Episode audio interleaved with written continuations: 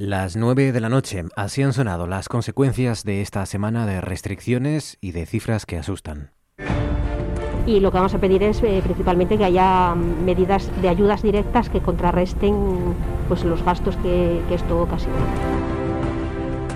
Yo llevaría al ministro a cualquiera de nuestras UCIs que viera cómo están, que hablara con los colegas de cuidados intensivos y que luego decidiese si, si puede permitirse esperar, ¿no? Y que notan que el alumno se les está yendo, se les está yendo. Tenemos que trabajar, tenemos que comer, tenemos hijos, tenemos todo. Es que no hay derecho. Si nos dejan en casa por sanidad, que nos paguen íntegro lo que ganamos. No te van a encontrar a ti en el espacio de Internet. Van a encontrar a otras plataformas mucho más grandes que son los que tienen copados el mercado. Y ahora una de esas pocas cosas que nunca cambia. La compañía de RPA. En RPA Noche tras noche, con Marcos Vega.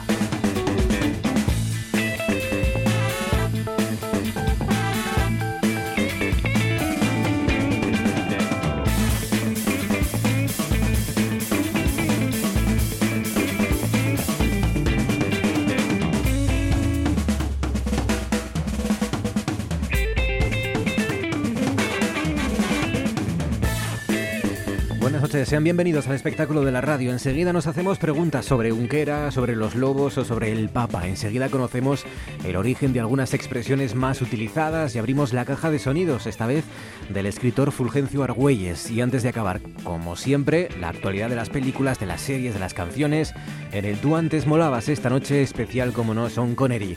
Fabián Solista es encadenado al frente de la parte técnica, Georgina Bitácora Fernández en producción, son las 9 y 2 minutos, esto es Asturias y estas son las formas que tienen para conectar con nosotros. Escríbanos a través de Noche tras Noche RPA, que es nuestra cuenta en Facebook, arroba NTNRPA es nuestra cuenta en Twitter o llámenos como siempre, teléfonos abiertos para lo que nos quieran contar al 985 95 48 90, 985 95 48 90. Facebook, Twitter y el número de teléfono. Nos pueden contar hoy, pues eso, qué es lo que usted recuerda de Son Connery, ¿no? Eh, pues yo qué sé, para usted siempre será, por ejemplo, James Bond, o será el Rey Arturo, o quizá pues será Robin Hood, o el padre de Indiana Jones. ¿Quién era para usted o quién será siempre Sin Connery? Por cierto, dice usted Sin Connery, dice Sean Connery, ¿cómo lo llama usted? También esto nos lo pueden contar.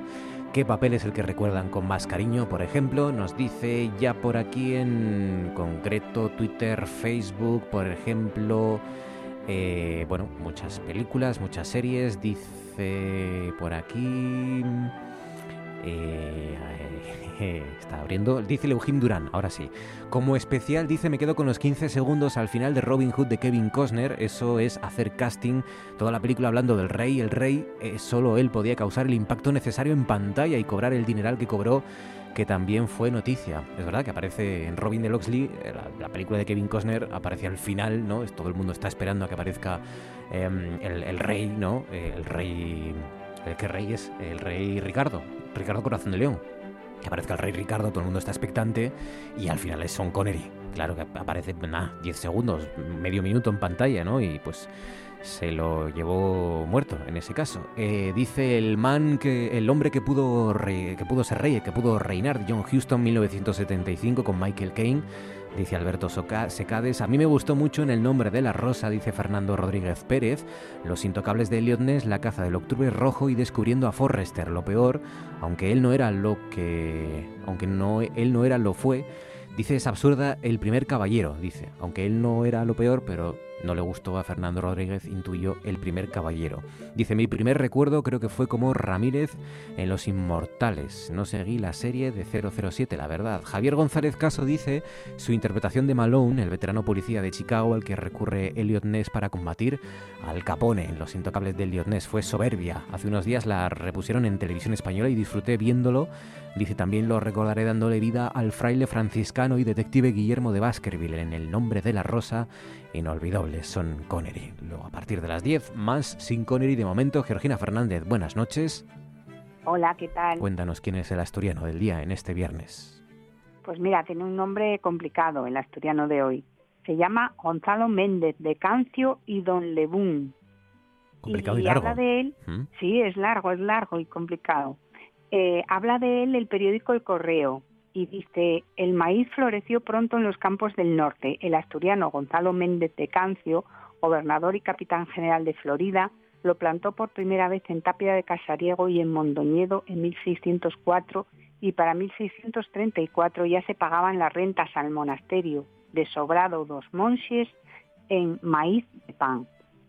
Bueno, pues Gonzalo Méndez de Cancio y Don Lebún nació en la parroquia de San Esteban, en Tapia de Casariego, en 1554. A los 17 años viajó por primera vez al Nuevo Mundo, que era así como se llamaba entonces América, o lo llamaban. Y desde entonces vivió incontables aventuras. Capturó un barco francés, salvó el cargamento de oro y, plata de un navío que se hundía a causa de una tormenta. Venció varias veces al famoso pirata Francis Drake. Fue gobernador de la Florida y fundó a su costa el que es considerado el primer centro hospitalario de los Estados Unidos, el Hospital de Santa Bárbara, en San Agustín de la Florida. La ciudad de San Agustín, la capital de la Florida, no era entonces, en el siglo XVI, autosuficiente y dependía para su sustento de los suministros que le llegaban desde México. Pero esa situación de precariedad cambió por completo con la llegada de Cancio, porque cuando él fue gobernador estableció como principal objetivo de su gestión el autoabastecimiento del grano de la, de la población de San Agustín. Y para ello impulsó una auténtica reforma agraria, actuando sobre toda la cadena del maíz, producción, molienda y consumo. Esta actuación supuso un importante hito en la historia de la agricultura de los Estados Unidos. Como secuela de ello, a su regreso a España en 1604, Cancio trajo consigo semillas de maíz y con ellas inició su cultivo en sus tierras de Tapia de Casariego, que pronto se extendió este cultivo por toda Asturias, en lo que supuso, ahora lo vemos después de, tantos años, una de las mayores transformaciones económicas, sociales, paisajísticas, etnográficas y culturales en la historia de esta región. Siete, sobre las nueve a esta hora en RPA los viernes nos hacemos preguntas.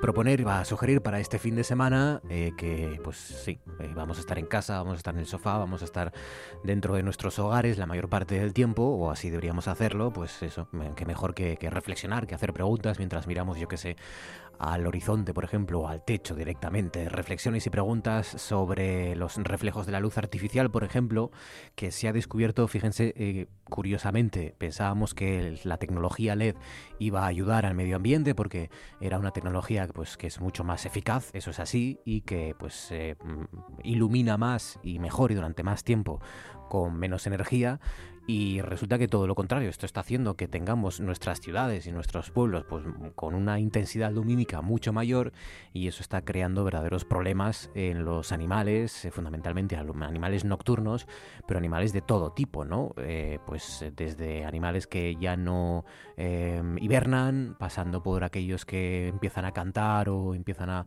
cambiar sus rutinas habituales por, por culpa de los LEDs. José Antonio Méndez, buenas noches. Buenas noches, Marcos. ¿Cómo, estás? ¿Qué tal, Méndez? ¿Bien? Bien, aquí estamos en Madrid eh, disfrutando de las terrazas, de los bares. Creo que en Asturias lo tenéis más prohibido, ¿no? Aquí todavía se mantiene y, es un ambiente extraño, pero es, un ambiente, sí. Aquí está, bueno, prohibido, está, están cerrados los bares y sí, por eso, los restaurantes. Sí, es curioso, ¿no? Eh, está mejorando los datos Madrid sin haber cerrado los bares, ¿no? Pero bueno, esto no... Es que no se sabe, Marcos, no, sabemos si estamos aquí diciendo se hace lo que se puede, no hay mal, voluntad, simplemente es que no se sabe y lo que siempre hay es lo que hubo, la prepotencia del poder que se hacía omnisciente, pero luego pues no es sapiente. Pero bueno, se hace lo que se puede y tenemos que arrimar el hombro con tantas cosas.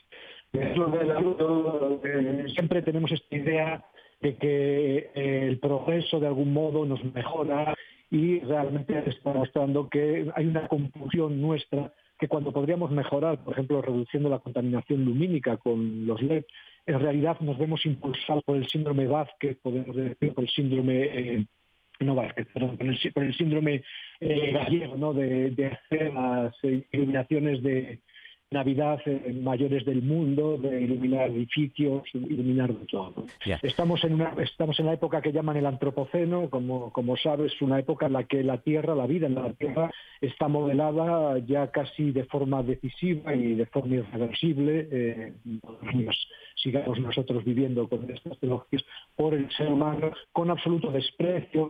Es que tenemos como especie, esto es lo que se llama el especialismo también, tenemos una prepotencia que asombra, Marcos, una prepotencia que asombra. Ocupamos todos los espacios, ocupamos todos los tiempos, expulsamos todos los seres que estaban con nosotros y antes que nosotros a, a mitos minúsculos, matamos bisones a millones con esto del COVID, a millares, hacemos lo que, lo que nos parece, que somos los puntos SARS, Marcos. Sí, estaba contando antes precisamente esta, esta cuestión, ¿no? Eh, la de un, grupo de científicos que ha revisado mm, más de un centenar de estudios sobre, sobre cómo, cuál es el impacto de la luz artificial en la vida animal y, bueno, pues eh, eh, han recopilado todos esos análisis, todos esos estudios, han reunido básicamente todo lo que sabe la ciencia del efecto que tienen eh, nuestras nuevas luces, por así decirlo, y han comprobado que la iluminación humana, nuestra forma de iluminar por las noches, está alterando patrones, como decía al principio, de la actividad diaria de muchas especies, ¿no? Patrones como el momento en el que se despiertan unas especies determinadas, el momento en el que se van a dormir otro tipo de especies, algunos son tan, tan importantes, tan profundos esos impactos, que, por ejemplo, cambia la, la forma de producir hormonas, ¿no? De estos animales, o incluso los propios genes de algunas especies, ¿no? Hasta ese punto llega eh, la complejidad y las consecuencias que todavía se están determinando, ¿no? De, cómo afectan los LEDs, que parecían Méndez algo que iba a mejorar eh, eh, pues nuestra vida y también la de nuestro entorno, nuestro ecosistema, ¿no? Sí, sí, así es, Marcos. El, impacto es, es, brutal, pero lo que más admira es nuestra persistencia en empeñarnos en proseguir haciendo lo que sabemos que hace mal.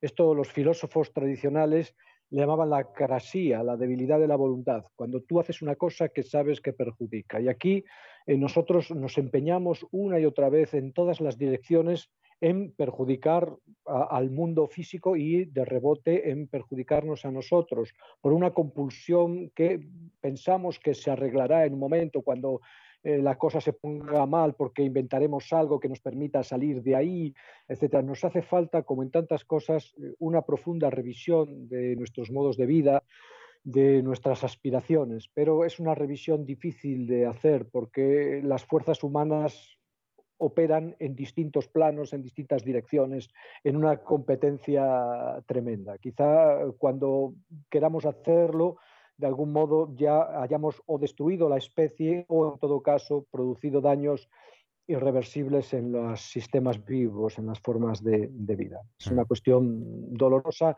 y tremenda que además enlaza con lo que se llama la tragedia de los comunes, la, la, idea de que, bueno, que en realidad como eso es de todo y lo que nos afecta, lo que nos vuelve de rebote es muy pequeño, pues no nos merece la pena cambiar nuestras formas de operar. Hablando de, seres vivos y de cuerpos vivos, eh, fíjate, ayer estuvimos hablando de los árboles con nuestro druida Tomás Díaz em, y de la conexión que hay entre los árboles y las iglesias. Hay una conexión, esta semana ha salido una conexión distinta entre los árboles y las mezquitas. Es una eh, conexión toponímica, ¿no? Una conexión a través de, del significado real de los nombres de, diferentes, diversos topónimos en España que eh, pues son eso, mezquitas, ¿no? Hay muchos pueblos del norte de España, sobre todo de Orense a Soria, en Burgos también hay lugares despoblados, municipios que se llaman mezquita, ¿no? claro, automáticamente se nos viene a la mente un lugar musulmán, la iglesia de los musulmanes, ¿no? El lugar de rezo musulmán. Pero no, no tiene nada que ver, ¿no? Sino que tiene que ver, esa mezquita en concreto, tiene que ver con, con los robledales, ¿no? Con, con el grupo de robles en este caso. de sí. Sí, es, es curioso cómo eh, la filología tiene sus, sus derivaciones, sus reglas lógicas de conversión y cómo cuando la vida pierde el contacto con, con el origen, la vida reinventa un relato que de algún modo acomoda eh, el nuevo nombre a, a, una historia que lo, que lo justifica. ¿no? Es una, Pasa en, el Bierzo también tenemos un topónimo que es Herbededo, que significa madroñal, eh, Herbededo madroñal, y sin embargo se ha perdido ya la idea de que el Herbededo es madroñal y se ha inventado una historia de Ferbededo, de que un dedo se metió en agua hirviendo, eh, mostrando la, la capacidad inmensa de transformación que tenemos los humanos y luego de de fabulación, ¿no? la necesidad que tenemos siempre de encontrar un significado aquello que nos encontramos, aunque sea una piedra de pico, la, necesidad que tenemos de vivir mundos de sentido y la profundidad luego de las conexiones, de las transformaciones que esto implican, luego el ser capaz de reconstruirlo filológicamente y ver la diferencia entre un topónimo vegetal de Amets, de, roble, de, de quejigal, a mezquita, lugar sí de reunión y de oración de los musulmanes. Una muestra profundísima de la capacidad hmm. creativa de los humanos y a la vez de la necesidad profunda de orientarnos, de justificar como sea, de acomodarnos a lo que es una cosa que está enfrente nuestro, que no podemos cambiar de alguna manera. Claro, los, grupos de robles, este, los robledales en vasco son Ametz, eh, escrito A-M-E-T-Z en vasco, y de ahí pues viene lo de Amezi, Amezaga o Amezqueta, y de ahí mezquita, ¿no? De ahí que muchos sitios se llamen mezquita, no por nada musulmán, sino porque sea de Amez, de grupo de robles. Claro, al final la toponimia que nosotros hemos heredado, como llamamos nosotros a muchas cosas, la razón es tan simple como facilitar su pronunciación, ¿no? Eh, hacerlo más fáciles de pronunciar y conectarlos con cosas que sabemos que podemos pronunciar, ¿no? Sí, así es. Es un sistema de, acomodación que en el fondo es un alejamiento del origen. Nosotros nos alejamos de los orígenes y eh, em, vamos acomodando las cosas a, nuestros procesos de evolución, pero siempre intentamos mantener un sentido. Lo que pasa es que a veces podemos repetir ese sentido a su realidad originaria y otras veces simplemente no podemos, no sabemos o nos hemos olvidado y sin embargo seguimos fabulando sobre, sobre el sentido. Es la, profundidad de, esa cuestión eh, tan enorme del humano que es la necesidad de saber a qué atenerse, de estar totalmente orientado, de no sentirse perdido. Somos mapas con patas, por decirlo así. ¿no? Es una, una, cuestión que abarca no solo a estos ámbitos de la toponimia, sino a cualquier ámbito. Y es lo mismo que ves cuando hay una guerra, estas escenas fabulosas de aquella película de Rossellini, Alemania año cero, no sé si la, te acuerdas de ella, si la tienes presente, donde realismo italiano. sobre las ruinas antes de un bombardeo eh, sale un niño y se pone a jugar. ¿no? La historia recomienza, es lo que decía Nietzsche siempre también, que la historia es como un niño, la historia no tiene memoria en el fondo.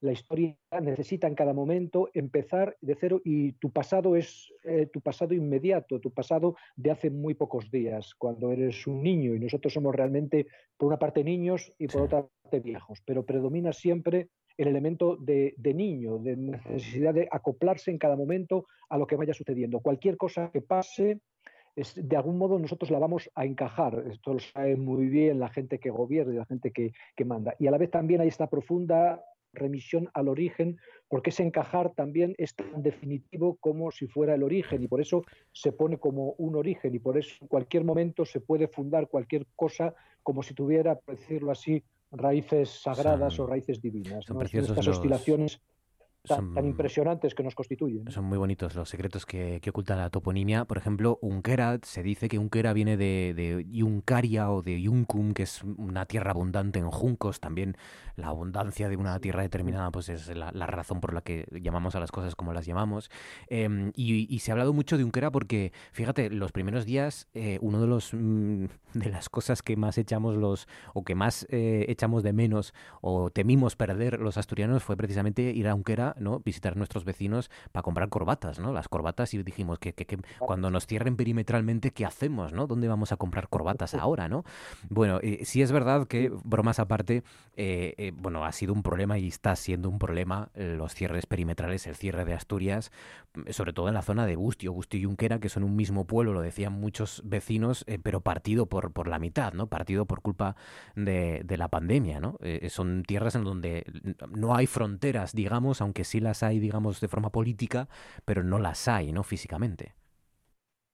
Sí, además, fíjate, Unquera eso viene de Junco, probablemente, y Bustio viene de, probablemente, esto lo, me lo estoy inventando ahora, pero es probable viene de bus, de, como bouza, que significa el rozar el monte, ¿no? el quitar la vegetación para eh, cultivar algo o para crear allí una, una comunidad, ¿no? Como, Pastizal. Bustio, cosas de este tipo. Bouza también es la misma raíz. Sí, aquí se nos muestra, Marcos, lo que es la diferencia entre la geografía vivida y la geografía administrativa. Nosotros para administrarnos necesitamos dividir, necesitamos organizar, pero eh, esto tiene el problema de que en las fronteras, donde la carne es viva, eh, que no son fronteras eh, geográficas, se instauran barreras que cortan por lo vivo. Y de nuevo aquí, como en tantas cosas, nos encontramos con esta cuestión. Hay que gobernar desde lo abstracto, desde el centro desencarnado, o hay que gobernar también y sobre todo desde el lugar, desde la localidad. Nosotros los que somos de frontera, yo soy del Bierzo, que es una, una, frontera también, mm, llevamos este problema como un problema constitutivo, porque nosotros eh, somos frontera y como frontera no nos sentimos cerrados y sentimos que nos cortan cuando nos incluyen donde, donde no estamos. Entonces aquí lo que se nos plantea es, la cuestión de cómo gobernar, gobernar de abajo arriba a partir de lo local hacia lo abstracto, hacia lo administrativo o desde lo administrativo hacia lo local. Probablemente tendremos que llegar, porque todavía no hemos alcanzado formas suficientes de eh, mover conjuntamente estos dos sistemas. Esto de la, del virus, mm, entre otras muchas cosas, nos muestra la necesidad también de repensar eh, las fronteras, de repensar estas cosas que luego leídas suenan ridículas. Pasa también en Galicia, pasa en muchas comunidades que, eh, tienen mm, pueblos que están divididos, por decirlo así, eh, en dos entidades administrativas eh, diferentes. Probablemente entonces mm, hay que aflojar la frontera sin necesidad tampoco de que todo sea todo, de que todo valga, valga por igual. Necesitamos acercar la política a la vida, hmm. sin ninguna duda, para evitar lo que he leído desde fuera, pues suena ridículo, por decirlo así. No pasa lo mismo con cuando la diferencia entre en Coyoto entre la parte de Oviedo y la parte de Pola de Siero, que es la misma calle que tú podías pasar el confinamiento rodeando por la parte de atrás. Son cuestiones que hay que hacer con flexibilidad y esto es lo que nos falta a nosotros, crear una política de flexibilidad, una política de proximidad que vaya de lo pequeño a lo grande y de lo grande a lo pequeño, pero sin que lo pequeño disuelva lo grande ni lo grande aplaste a lo pequeño. Quiero preguntarte rápidamente, rápidamente, Méndez, sobre, sobre el, Papa, ¿no? lo que hemos sabido de, bueno, sí, de las rutinas de nuevo, ¿no? De la vida intraburos de, del Papa Francisco, siete años ya eh, en el Vaticano, eh, parece que, llegó ayer, ¿no? Pero lleva siete años y mantiene pues sus hábitos, ¿no? Sin salir apenas de la residencia, sin veranear, con los pequeños coches, con la poca escolta. Eh, bueno, ya sabes que mm, yo soy un poco escéptico, ¿no? con, con, que más allá de, sí, del efectismo y del populismo del Papa Francisco, pues llegue a cambiar cosas realmente, ¿no? En el seno de la Iglesia Católica, ¿no?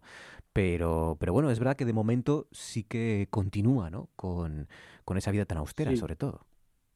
Sí, nosotros, lo decía Gramsci muy bien, independientemente de la religión, yo, yo soy, no solo soy ateo, sino que además no creo en la realidad, o sea que soy ateo en el todo amplio sentido de la palabra.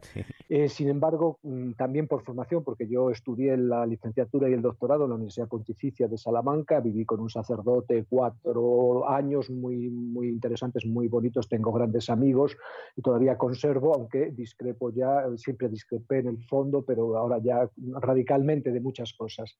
Y también eh, hay una cuestión muy importante en la intelectualidad occidental que nosotros, lo decía Gramsci muy bien, eh, tenemos que pensar la Iglesia Católica, porque la Iglesia Católica es la mayor institución que ha producido Occidente y es una institución que es la más vieja de, Occidente. Y ya no solo de Occidente, sino del mundo entero. Entonces nos interesa eh, profundísimamente todo lo que tiene que ver con, con esa institución, más allá de, la, de, lo personal.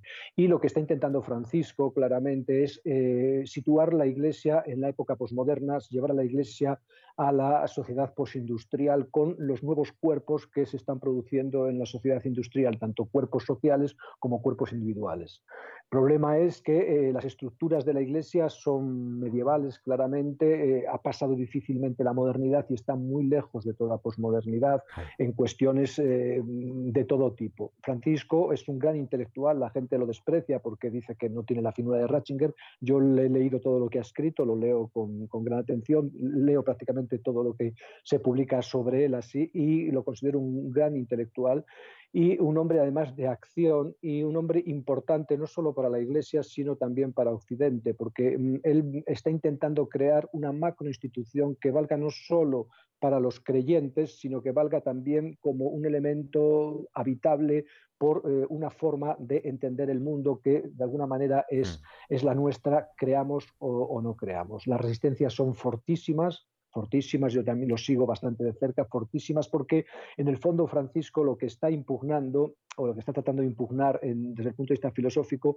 es la antropología binaria eh, que ha sido la base eh, del pensamiento occidental y de la Iglesia católica. La dualidad hombre-mujer, eh, la orientación hacia la sexualidad reproductiva, del uso de los cuerpos, etcétera, etcétera. Muchas cosas que hacen crujir profundamente no solo la teoría cristiana, católica, sino las formas políticas conservadoras en las que ésta se ha encarnado en este poder pues omnímodo y aplastante, asfixiante y tremendo que ha tenido y tiene en muchos lugares la Iglesia Católica, que es una pues institución que está vertebrando Occidente para lo bueno y para lo malo. Pues después de seis meses o siete meses ya de pandemia, sigue con, esa casi, casi reclusión. Le faltan los viajes, pero sí, no ha cambiado mucho la rutina de el Papa Francisco. Es un, es un hombre importante. ¿eh? Eh, y filosóficamente, eh, él tiene una formación él está muy influido por un teólogo que se llamaba Romano Guardini, que es un que intentaba pensar la contradicción. ¿sabes? Tiene eh, un libro que se llama Polaridad y Analogía, bueno, cosas, eh,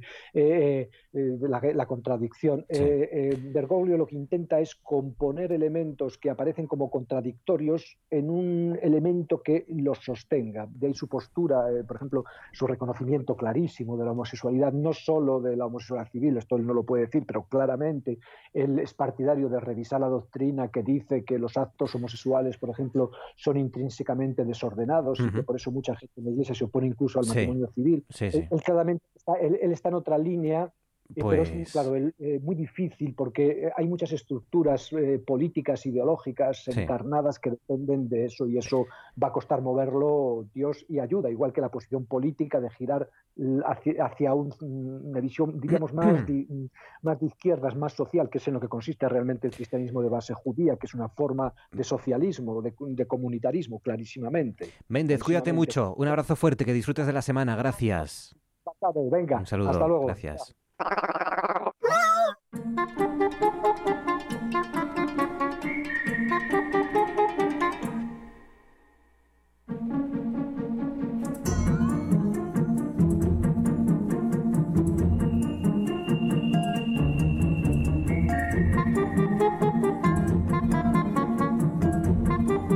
Antonio, José Antonio Martínez, profe, buenas noches. Hola, muy buenas noches. Bueno, ya ves que hemos estado hablando también de toponimia, del origen de, del origen de, esta noticia tan curiosa de esta semana, ¿no? Que mezquita en muchos eh, muchos lugares, muchos pueblos del norte de España fundamentalmente, pues está conectado no tanto con, la mezquita de los musulmanes, sino parece con ese esa forma de, denominar, ¿no? Eh, los, las arboledas en vasco, que es algo así como mez, mezqueta, y de ahí pues puede puede ser, bueno, los caminos de la toponimia. Podría ser, porque eh, todos los etimologistas son muy imaginativos. Es verdad, es verdad también. Sí, nos gusta jugar mucho con eso y, es muy, muy curioso. Bueno, em, fíjate, seguimos pronunciando una palabra todavía ahora, cuando son 29 minutos los que pasan sobre las 9, una palabra que, que es con lo que vamos a empezar. Recuento, ¿no? Recuento por aquí, recuento por allá. Pues sí, a mí, eh, haciéndome eco de, una cosilla que me ofreció Georgina para comentar, pues eh, sí, ah, abordamos esta cuestión de tres o cuatro términos léxicos que, que concurren en el caso. El caso es el de, más rabiosa actualidad, y lo digo por la actitud de Donald Trump, ¿no? Que, que en la que se ha oído como corresponsales del mismo medio informativo y uno casi a continuación del otro, pues informaban en dos sentidos que parecen contradictorios, porque uno decía que Trump había exigido parar el recuento de votos en un estado, creo que era el de Filadelfia, mientras que eh, la otra persona que informaba, el otro periodista o corresponsal, decía que Trump amenazaba con pedir el recuento de votos en ese mismo estado. Entonces uno queda desconcertado. No es que Trump eh, no pueda ser contradictorio, como todos los políticos, y digo todos, todos, pues eh, respetan los principios, entre ellos el de no contradicción, cuando les conviene, ¿no? Sí. Eh, lo que hemos visto es verdad a, Donald Trump pedir el recuento en unos estados cuando le convenía y pedir que se dejara de contar en otros sitios cuando le convenía, ¿no? Pero es verdad que hemos usado hemos usado la misma palabra para referirnos a cosas distintas, ¿no? A dos cosas, a dos cosas distintas, sí. Porque eh, con lo que Trump amenazaba en realidad es con pedir un recuento de votos, o sea, con volver a contarlos o contarlos de nuevo, que es el significado que aporta el prefijo re, como en, repescar, eh, volver a pescar de nuevo, eh, incluso reunir, unir de nuevo, ¿no? Eh, mm, etimológicamente, o los, o los vulgares a juntarse y a rejuntarse. Rejuntarse, sí. sí, sí, juntarse por primera vez o volverse a juntar. En cambio, al acto de contar los votos por primera vez, que es lo que exigía eh, interrumpir Trump, se le puede llamar cómputo o, mm, con un término menos frecuente, conteo. ¿no? Conteo. Vale. O sea que lo, correcto, lo correcto sería entonces haber dicho, Donald Trump pide que se detenga, se interrumpa el, se interrumpa el cuenteo o el cómputo de votos y eh, en el caso del que, de lo que también lo está solicitando, que se recuento. Ha pedido un recuento cuando pida, pida que los vuelven a contar otra vez. amenazado con pedir al Tribunal Supremo un recuento. ¿eh? Al mismo tiempo lo hacía. Eh, podía perfectamente decir las dos cosas, lo que pasa que va contra sus intereses el de eh, el, de el que el pedir va a favor de sus intereses, perdón, el interrumpir el cómputo y, y también el pedir va a favor de los intereses el pedir el recuento. De todas formas, todo esto se hubiera acabado esta confusión si cuando usamos escrutinio.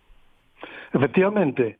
Mm, de todas maneras, el, escrutinio es un término que se aplica a ambos casos, al del cómputo o al del recuento, porque escrutinio, de escrutar, de mirar fijamente con mucha atención algo que es poco o nada visible y que eh, es algo que se tiene que dar tanto en el cómputo como en el recuento, porque el acto formal, este acto formal de, la, eh, esencial en las elecciones democráticas, consiste no solo en contar los votos, sino en primer lugar, pues separar los válidos de los que no lo son, luego clasificarlos a medida que se van viendo eh, según el candidato votado, los que van para Trump, los que van para Biden, o en otros casos en afirmativos negativos, dejar aparte también los votos en blanco, los nulos, para lo cual hay que examinarlos cuidadosamente, es decir, escrutarlos, que es lo que hacen, sobre todo, y lo que van a hacer, eh, sobre todo en los recuentos, pues las legiones de bufetes de abogados, que en realidad son los verdaderos y quizá los únicos, junto con los políticos, ganadores de las elecciones estadounidenses. Sí, porque van a hacer el agosto ya, en, en octubre, ¿no? Sobre todo los de Donald Trump, que son 8.000 y pico. Nunca mejor dicho. ¿eh? en las elecciones estadounidenses, yo prefiero decir estadounidenses y no americanas, como se dice normalmente, pues las mexicanas son igualmente americanas, no son menos americanas los, que a, los, a, los, mexicanos les molesta mucho y con razón que nos, referimos a Estados Unidos como, Norteamérica. A todos los americanos que quedan excluidos. Sobre todo los americanos o norteamericanos, americanos del norte, que por cierto también son los de México, ¿no? Eh, que quedarían excluidos. Pues ¿eh? Por tanto, estadounidenses. Estadounidenses. Bueno, pues a la espera de a ver quién, quién va a mandar, como se dice, ¿no? aunque nunca es así, pero bueno, quién va a mandar en el mundo, em, vamos a rescatar palabras desahuciadas también. Hoy viernes con una, bueno, sí, también tiene matices electorales, ¿no? O también puede estar en los actos electorales. Sí, está, relacionado, sí. Soflamen. Soflamen, sí, es un sustantivo que mm, se usó, pero ni siquiera está registrado como anticuado en el DRAE, o sea, en el diccionario de la Real Academia Española, ¿no?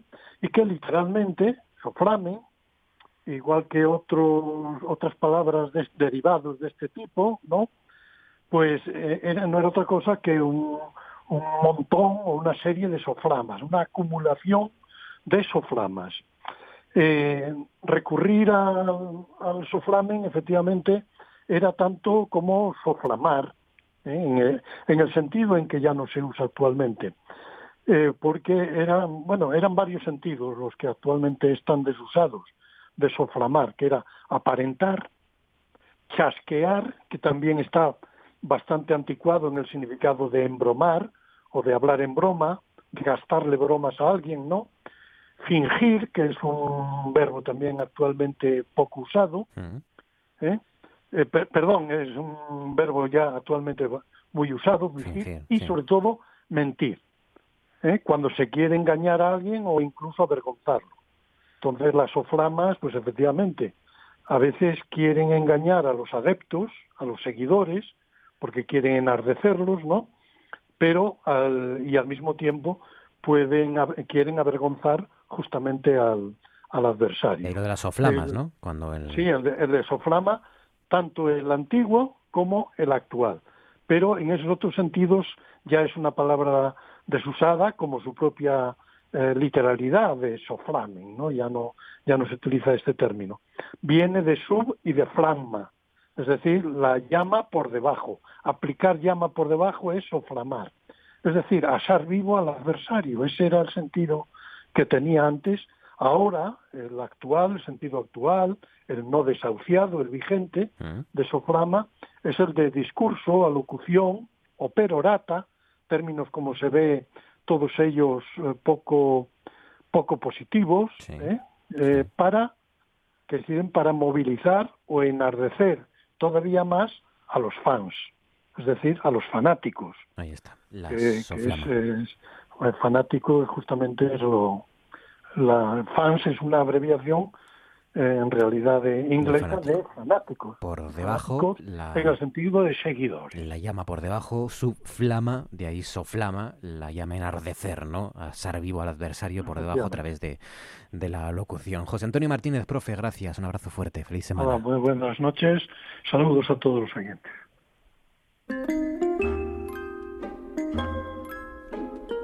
Abrimos ahora la caja de sonidos del escritor Fulgencio Argüelles. Un sonido que defina tu infancia. Bueno, había dos sonidos que me gustaban mucho. Eh, uno era el de la garlopa de mi padre deslizándose sobre las tablas y escupiendo las virutas.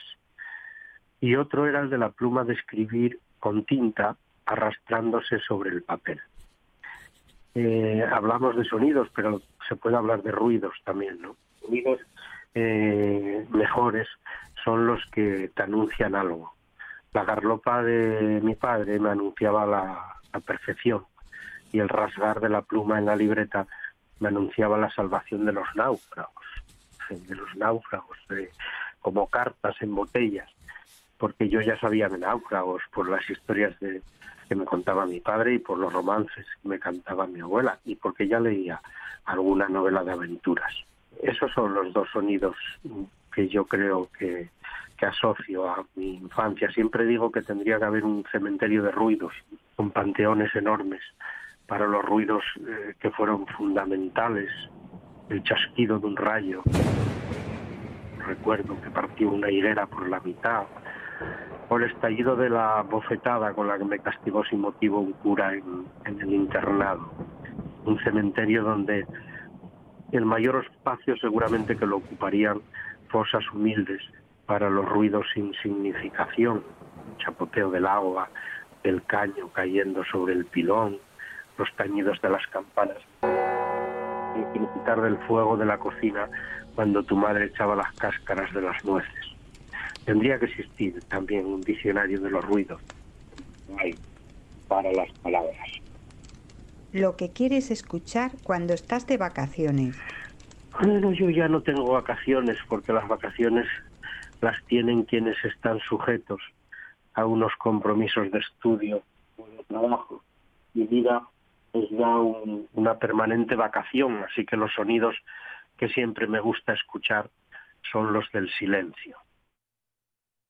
Ese silencio que me gusta escuchar era aquel silencio del corredor de la infancia, del corredor de los geranios.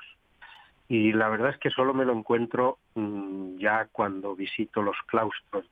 Eh, los recuerdos hablan y los ruidos vienen vienen a este silencio como, como el cantar de un romance antiguo, como la voz temblona de un niño perdido.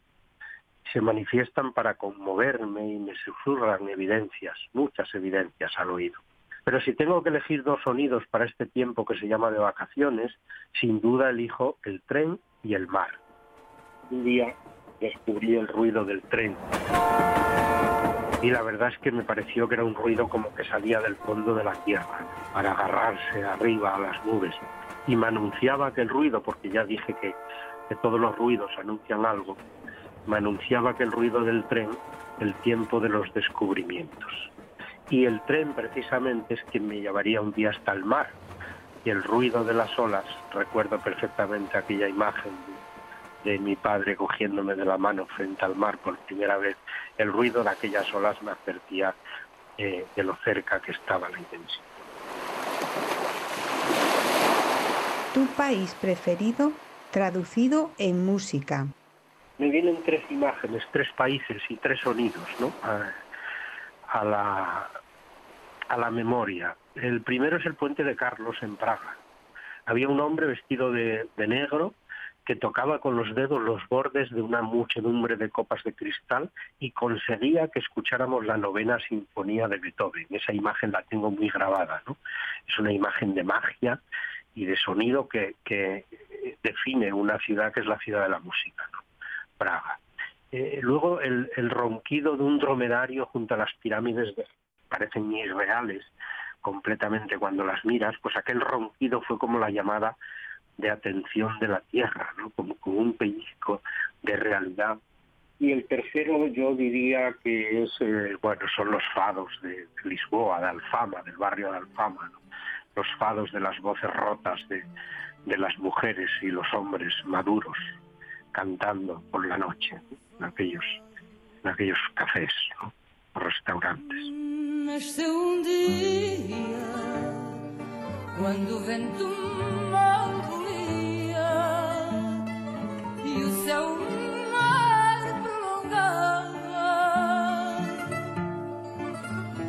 El ruido que no soportas. Hay ruidos que insoportables para todos, no para todo el mundo. Supongo que no que no se trata de hablar de estos ruidos como son, yo qué sé, las máquinas de las obras o los taladros y los martillazos en el piso de al lado. Digamos que me ofende enormemente el sonido de la gaita cuando la tocan los que supuestamente están aprendiendo a tocarla.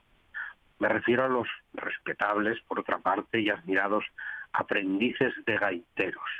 No soporto ese sonido, ¿no? Y les animo y les doy ánimos, ¿no? Y para que sigan tocándola y respeto su, su esfuerzo, pero les aconsejaría que ensayaran lejos, ¿no?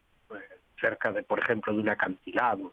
Y luego no soporto el murmullo de la gente que no se calla ni debajo del agua.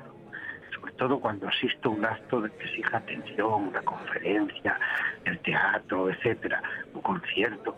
Siento incluso deseos violentos cuando escucho a esas personas que son incapaces de escuchar desde el silencio.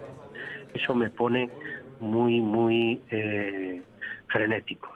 La voz que te hace pensar que todo va bien. Hay voces que, te relajan, que te vuelven hacia, hacia ti mismo, que te resucitan, en definitiva. Son voces que te acarician. Me gustan las personas que no gritan, que no se apresuran en el hablar.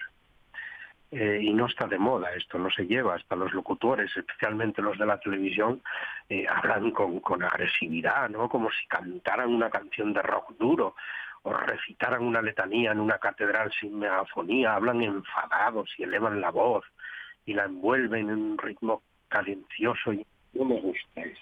Tuve profesores que hablaban con ese tono de caricia y de calma.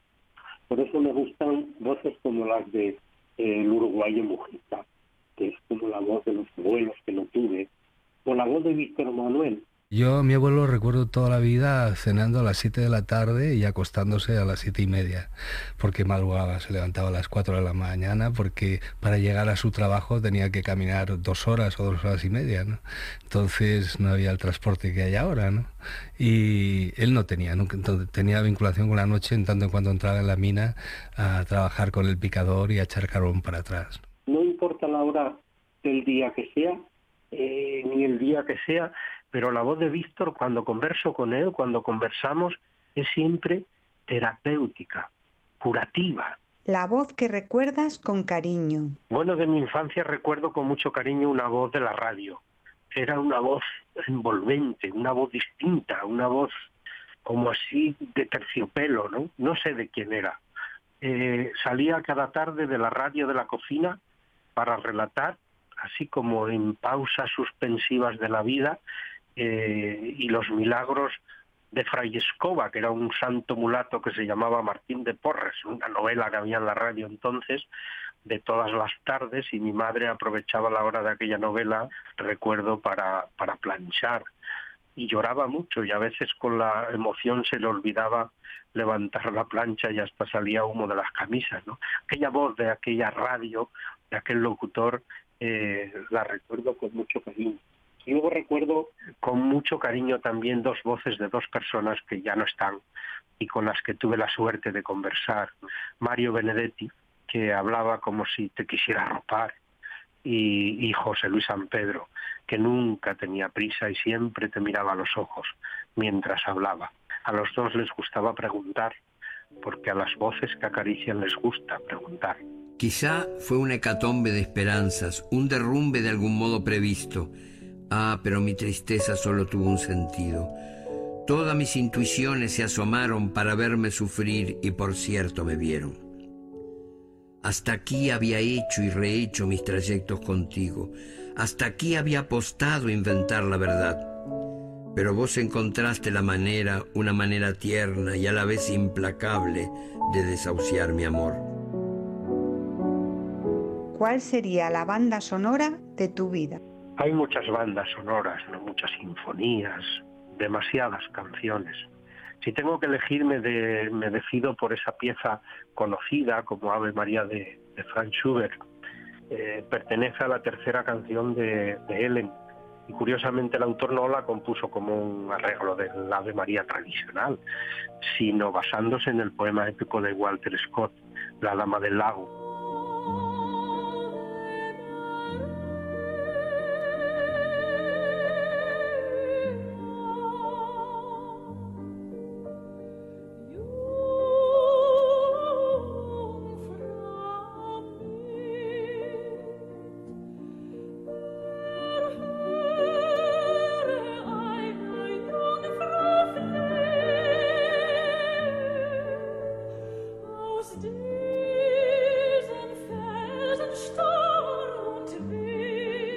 Traslada esa canción, esa, esa música a los tiempos de la infancia del internado en Covadonga y, a la basílica y aquellas voces de los escolanos que parecían salidas del cielo.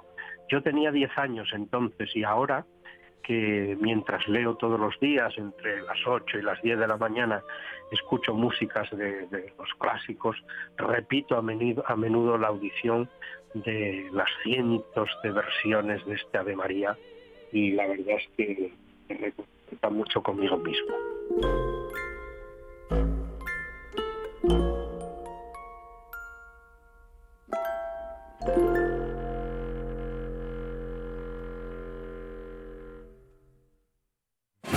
Cosas que pasan en noche tras noche. Hay una anécdota que siempre cuento con una serie de Spielberg, producida por Spielberg desde la Segunda Guerra Mundial, se llamaba... Hermanos de Sangre, puede ser. No, la siguiente Pacific. Pacific, sí. Pacific. Bueno, Hermanos de Sangre lo hablamos con un material estupendo, tal. Pacific, yo le vi la cara a mi personaje de los 11 capítulos en el sexto. Era en blanco y negro, quemadísimo, con un nombre, el nombre del encargado de producción ahí por si la copia salía que se supiera, y quemada a posta para que no. Entonces íbamos como un videojuego, bueno, más o menos ahí anda, venga, vamos a grabar, a ver si. Entonces, claro, es, hace tu labor mucho más complicada. Porque los videojuegos son incluso a ciegas, mm, también. Completamente. ¿sí? Completamente. No ves nada del personaje. Nada. Oyes una voz y tienes que hacer un loro de imitación. Noche tras noche.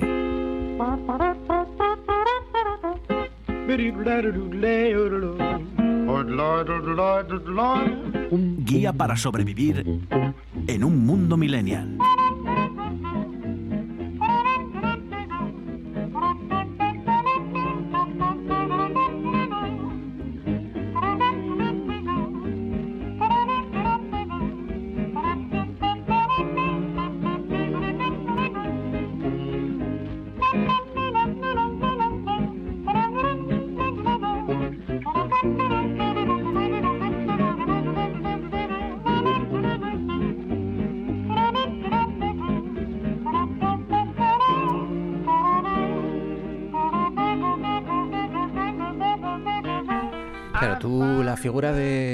La figura de Sin Connery, si yo te digo Sin Connery, buenas noches Irene Madrera, buenas noches, ¿cómo estás? Buenas noches. Si yo te digo Sin Connery, ¿qué te viene a ti a la cabeza ahora mismo? James Bond. ¿Sí?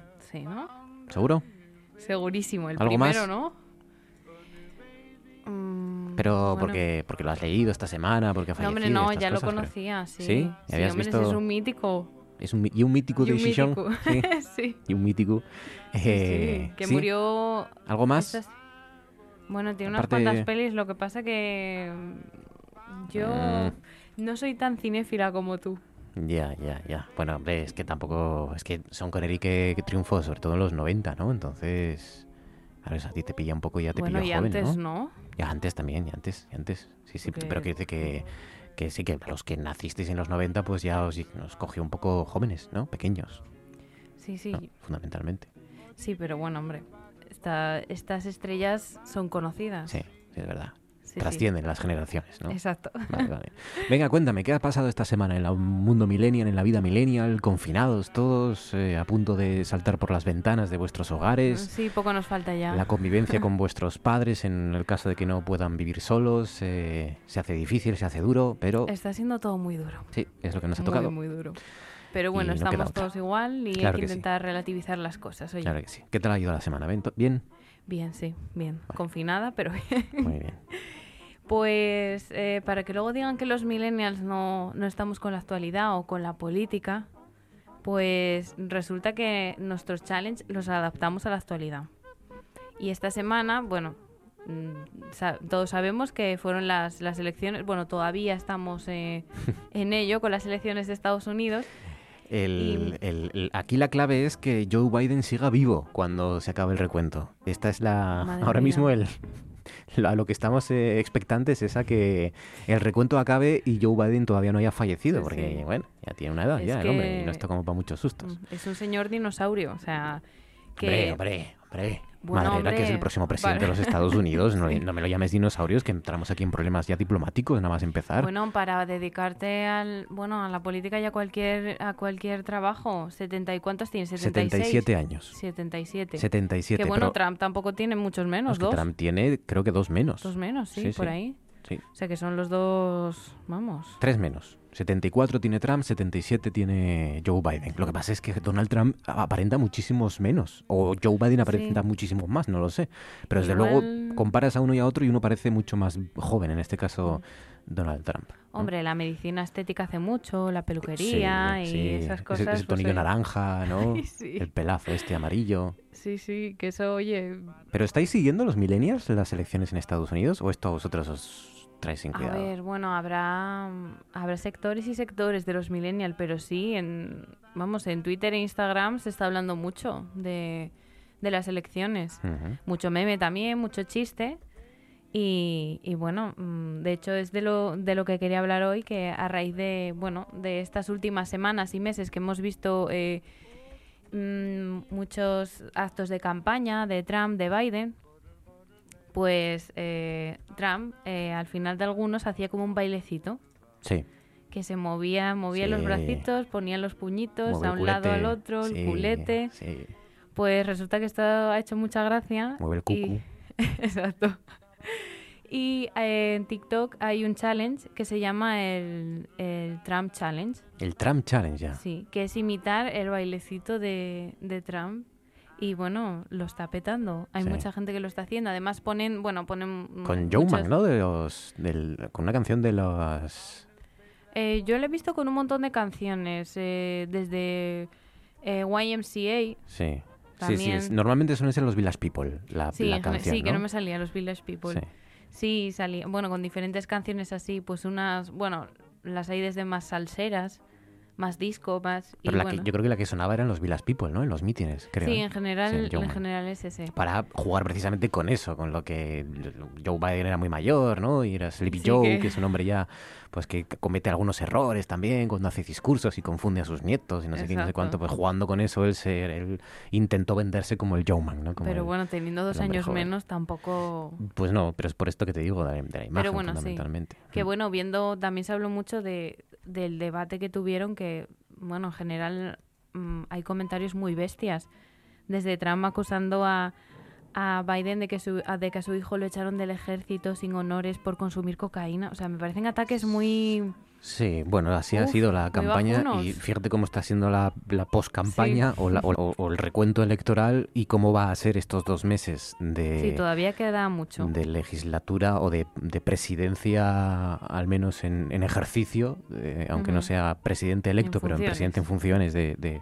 de Donald Trump, pues sí, sí, imagínate cómo habrá sido la campaña, ha sido una campaña sin tregua, ¿no? Sin tregua. Y, pues todavía nos queda mucho. Y claro, eh, lo que pasa es que nos acostumbramos a ver estas cosas, ¿no? Pero a ver un presidente de los Estados Unidos eh, condenar y denunciar el propio sistema y calificar de corrupto el propio sistema eh, que, que, a él le dio esa presidencia y, que, y, que, y que él encabeza como principal autoridad del país, pues es algo que pone los pelos de punta. Bueno, pero esto es un poco como los niños pequeños que van defendiendo en función de, lo que les interesa, mm. pues cambia de opinión y bueno. Venga, más cosas. Pues eh, hay muchos influencers ahora, eh, bueno, muchos no, no son muchos. A ver, las cosas como son. Algunos influencers... demasiados, quizás. bueno, sí, para mí demasiados. Eh, anunciando un collar COVID de la NASA.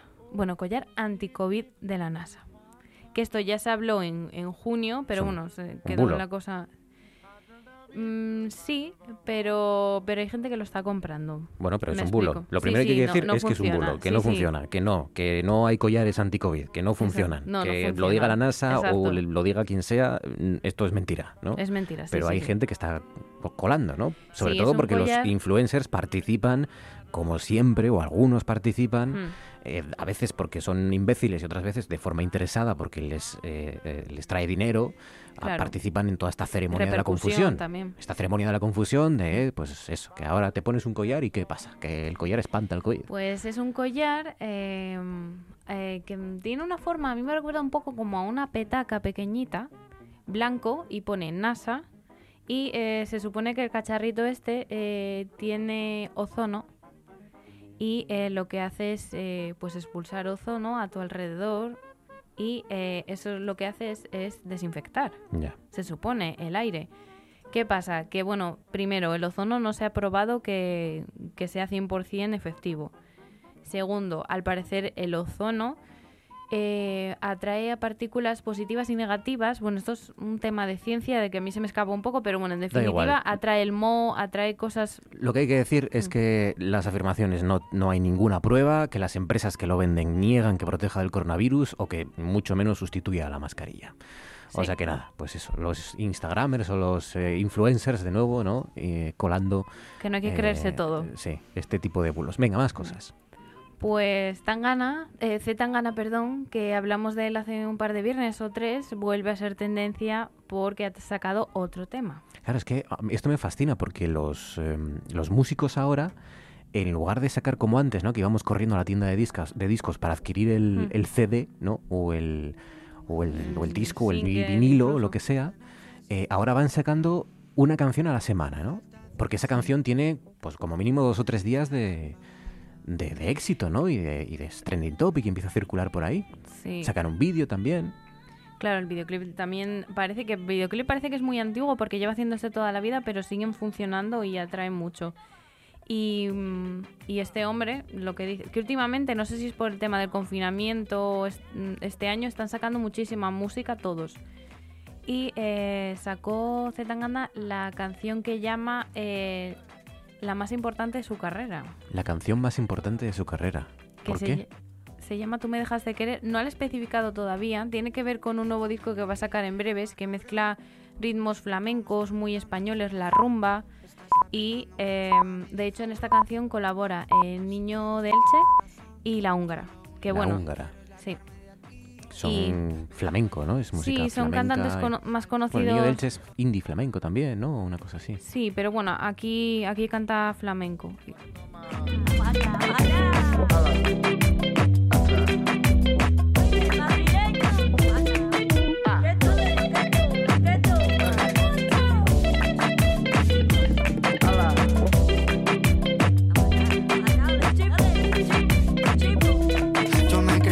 Era el más cabrón, pero me estoy notando el corazón.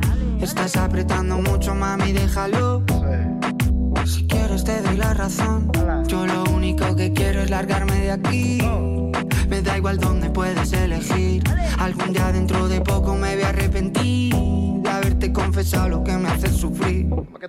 Tú me dejaste de querer cuando menos lo esperaba. Cuando más te quería, fueron las ganas.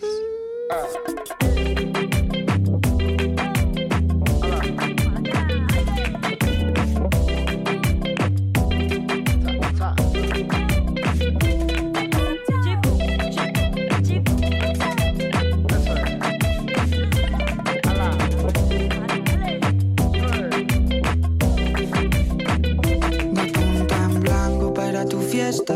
He pasado tres con la misma ropa puesta. Loco por ti, perdiendo apuestas. Tengo que decir que aunque sigo pensando que esta gente no hace nada nuevo, lo único que es, cambia es el ritmo, que es que es el ritmo este pues que ahora se ha puesto de moda y este tipo de estilo, que bueno, me parece Sí. bien si os gusta a los jóvenes, pero me gusta esta canción. Sí, es que a mí Dicho me... eso, me gusta. Sí, no, no suena del todo mal. Y la anterior que escuchamos también de demasiadas mujeres que tiene un rollo así parecido, tampoco está, tampoco está mal.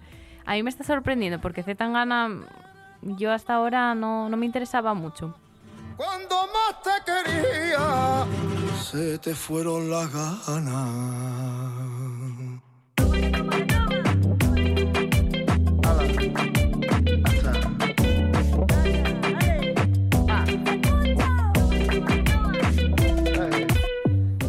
Niño de Elche con la húngara y Zetangana. ¿no? Que es la nueva canción que está arrasando esta semana entre los Sí, más jóvenes. exacto. ¿no? Y es que además viene también con un poquillo de salseo. Que yo creo que Zetangana ya juega con ello porque siempre que saca una canción hay un guiño a una persona que es Rosalía Bueno, es que, y del que se habla. Es que yo tengo la sensación, yo creo que todos tenemos no la lo- sensación que no lo ha superado, de ¿eh? que todas las canciones de Zetangana hablan de Rosalía, ¿no? Sí, pero es que es tan concreto. Hay una secuencia del videoclip en el que Zetangana está eh, en una tumbona mirando al cielo y se ve cómo pasa un avión que em, se cree que puede representar a- al, al despegue de Rosalía cuando sacó la canción con altura, que era en, que era en un avión, el avión, videoclip. sí, Pues sí. se dice que bueno que representa a Zetangana que se quedó ahí mirando cómo Rosalía despegaba internacionalmente. son películas que Sí, se han bueno, montado las... Que puede ser, ¿eh? Puede ser. Podría pero ser. Digamos que él no ha dicho nada, no ha dicho que eso signifique... no, él no ha dicho nada, No, pero es que nunca dice nada, entonces La claro. Pero Y sí, luego- que, sí que si uno rasca un poco, ¿no? Ya saben que, que estos fueron pareja, ¿no? Durante un tiempo. Sí, estuvieron no sé si dos años, puede ser. Y es verdad que cuando Rosalía empezó a despegar, eh, fue cuando cortaron y, y cada uno siguió su camino. Y es que en este videoclip hay una chica eh, que no sé si pretende imitarla, pero es que es prácticamente igual. El mismo estilo de vestimenta, unos moños a lo Rosalía Morena, la cara se parece. Y es que, a Pues ver, nada, es la pareja de los millennials, Zetangana y Rosalía, o la ex pareja. la carpeta. La carpeta, es la carpeta.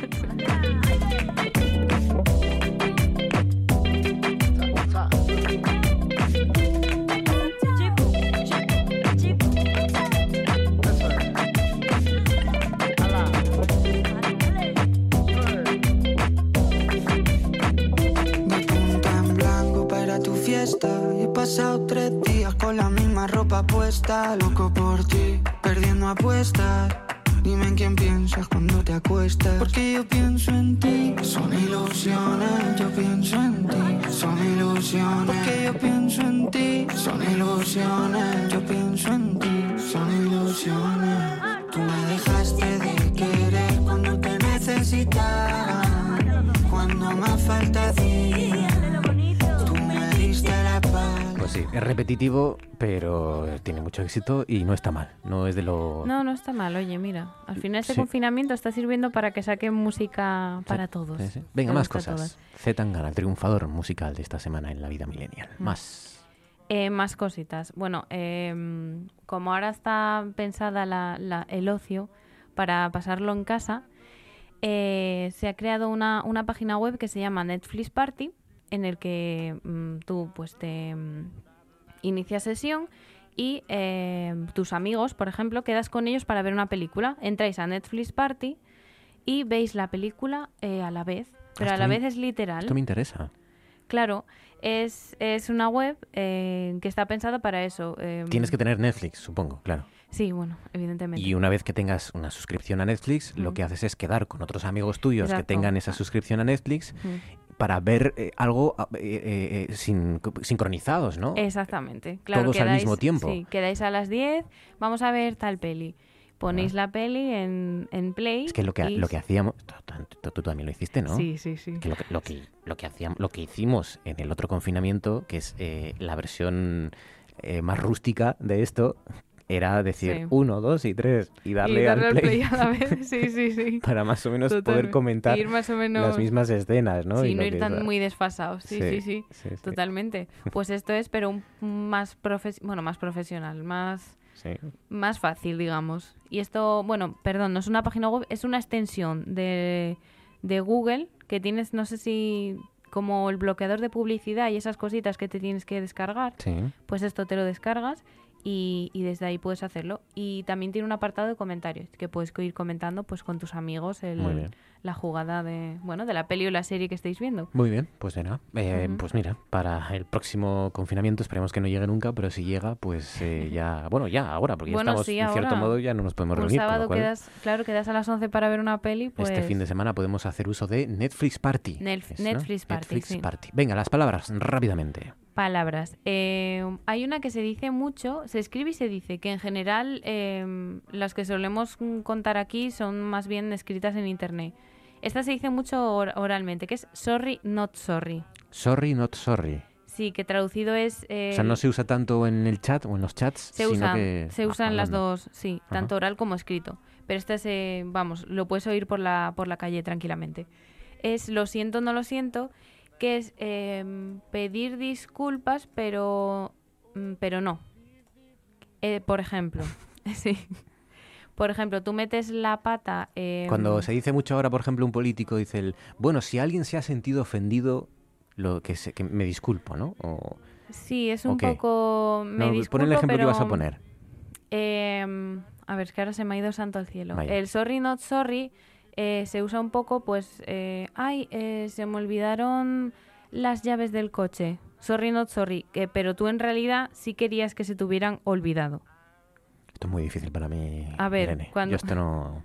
No llego, no llego... Una- A ver, es que, es que se, me, se me fue el santo al cielo ahora. Es, es una manera de, de excusarte, Es que he pero... estado toda la semana con, con Sí. Biden, con, con los recuentos, con las cifras para arriba y para abajo, el, el BOPA, eh, y no, no doy para más. Ya es viernes, ya es muy tarde y no, no entiendo esto. Bueno, que- estamos todos, estamos todos un poco así. Tienes que explicármelo mejor, Madrera. A ver, el, el sorry not sorry es, eh, mm, por ejemplo, cuando, cuando quieres que dos amigos, eh, se puede usar, sí, para amoríos, cuando quieres que dos amigos lleguen a algo más, o dos conocidos, Ah. pues haces, por ejemplo, le, le dejas caer a un... La trampa, una- ¿no? De, por ejemplo, una cita Sí. ciegas. Sí, por ejemplo, de, ay, pues voy a... Ah, no mm, sabía que... No sabía que... O sea, es mm, como para utilizar una ironía, ¿no? De decir, ah, Sí. lo siento, pero en realidad no lo sientes En realidad no porque lo sientes porque querías hacerlo. Claro, claro, Es un poco... reconocer una, una ironía, un sarcasmo. Sí, sí. Es que, mira, es lo que dices, tú en- entre el BOE y yo, Sí. no sé, ya es viernes, estamos cansados. Muy difícil la semana. Sí, es difícil. Madrera, cuídate, gracias. Recupérate pronto. Un abrazo. Descansa. Un Buenas abrazo. noches.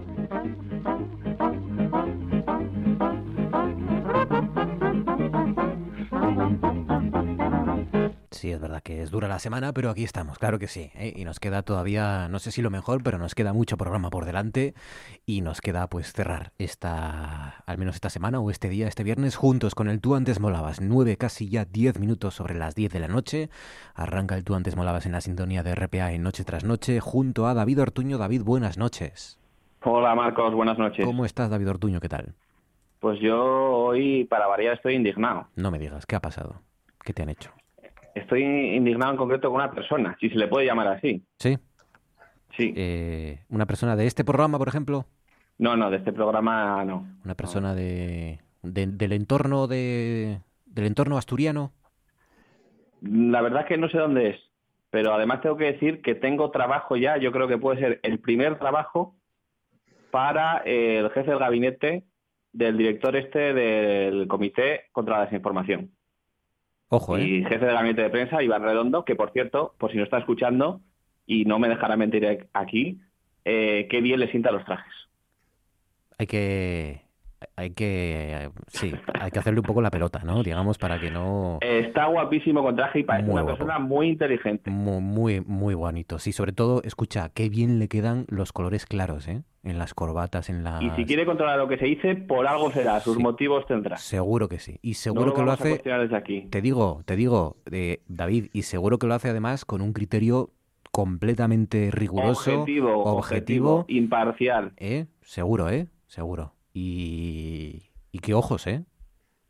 Qué Hombre, tiene unos ojitos golosones. Preciosos, unos ojos y unas pestañas que parece que están siempre per- per- permanentemente enhiestas, ¿no? Qué, qué cosa más bonita. Qué cosa más bonita. Bueno, pues esta persona ha dicho, ¿eh?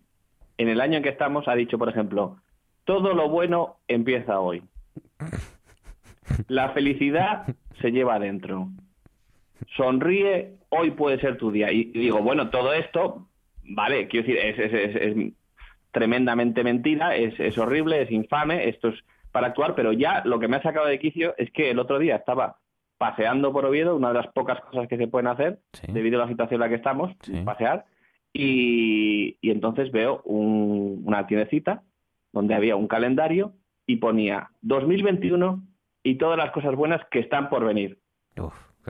Con la que está cayendo. O sea, y dijeron lo mismo, dijo lo mismo esta persona de 2020, que estoy hablando ni más ni menos que de Mr. Wonderful. Mr. Wonderful, sí. Mr. Que, que Wonderful. tendría que estar, yo no sé si en la cárcel, pero por lo menos en confinamiento domiciliario una temporada, pero gorda. Mr. Wonderful en 2019 ya, ya empezaba a cargar un poquito, admitámoslo. Ya, ya nos caía un poco pesado ya Mr. Wonderful.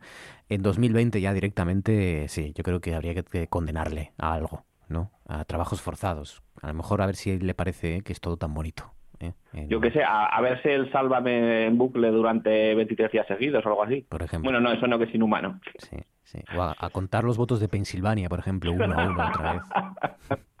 De nuevo. Que vaya, vaya lo que tardan en contar votos allí. ¿eh? Yo, yo estoy impresionado con que aquí sabemos los resultados en tres o cuatro horas, prácticamente al 100%, y allí llevan días y días cuántos votos hay ahí. y además, que ¿cuánta gente está contando? ¿Los que lo votan entre, que lo cuentan entre dos personas? Lo, lo ¿Cómo es comenta- eso, lo no? comentábamos antes. Ahora el- el- lo que nos jugamos ahora es que Joe Biden sobreviva al recuento, ¿no? Que, no, que, que es- que el recuento acabe antes de que este hombre, bueno, ¿eh? que no tenga algún problemita, que, que ya la cosa ya, ¿eh? Pero, pero sí, sí. Además, esto va a dar para, para frase, así tipo chiquitistaní. Mm, Tardan más que contar en los votos en Pensilvania. Count, count the more, ¿no? Count more. Eh, stop the count. Bueno, le han puesto, ya saben que una de las frases de los gritos, entre comillas, con mayúsculas, ¿no? Que, puso Donald Trump en Twitter estos días atrás, eh, fue stop the count, ¿no? Que paren la, paren el recuento, paren el, sí. Sí, pero sus seguidores dicen que donde van piensan que van a perder para el recuento y donde van bien sigue, sigue, sigue contando. Claro, así. Claro, por cierto, le han puesto esta noche con un altavoz en la Casa Blanca, le han puesto a todo trapo eh, The Final Countdown. es verdad, ¿eh? Os lo prometo. Alguien, alguien ha ido a ponerle The Final Countdown de Europe a Donald Trump en la Casa Blanca. Una genialidad. sí, sí. Ha sido muy, muy gracioso. Eh, sí. Cris Puertas, buenas noches. Buenas noches. No sabía esto. Sí. Es mi persona favorita de este 2020. Ese, héroe o heroína anónimo es mi persona favorita del 2020. Sí, sí, sí. Ha, sido muy simpático. Ha sido una de las imágenes que nos está dejando. Claro, son tantas, ¿no? Eh, pero.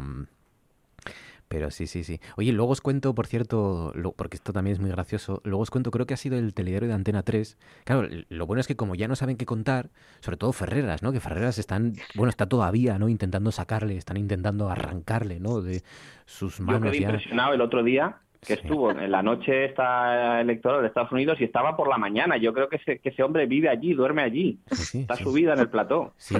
está apuntalado como el Cid. Tiene como un, sistema por el cual se mantiene recto, le echan colirio como la naranja mecánica y el tipo...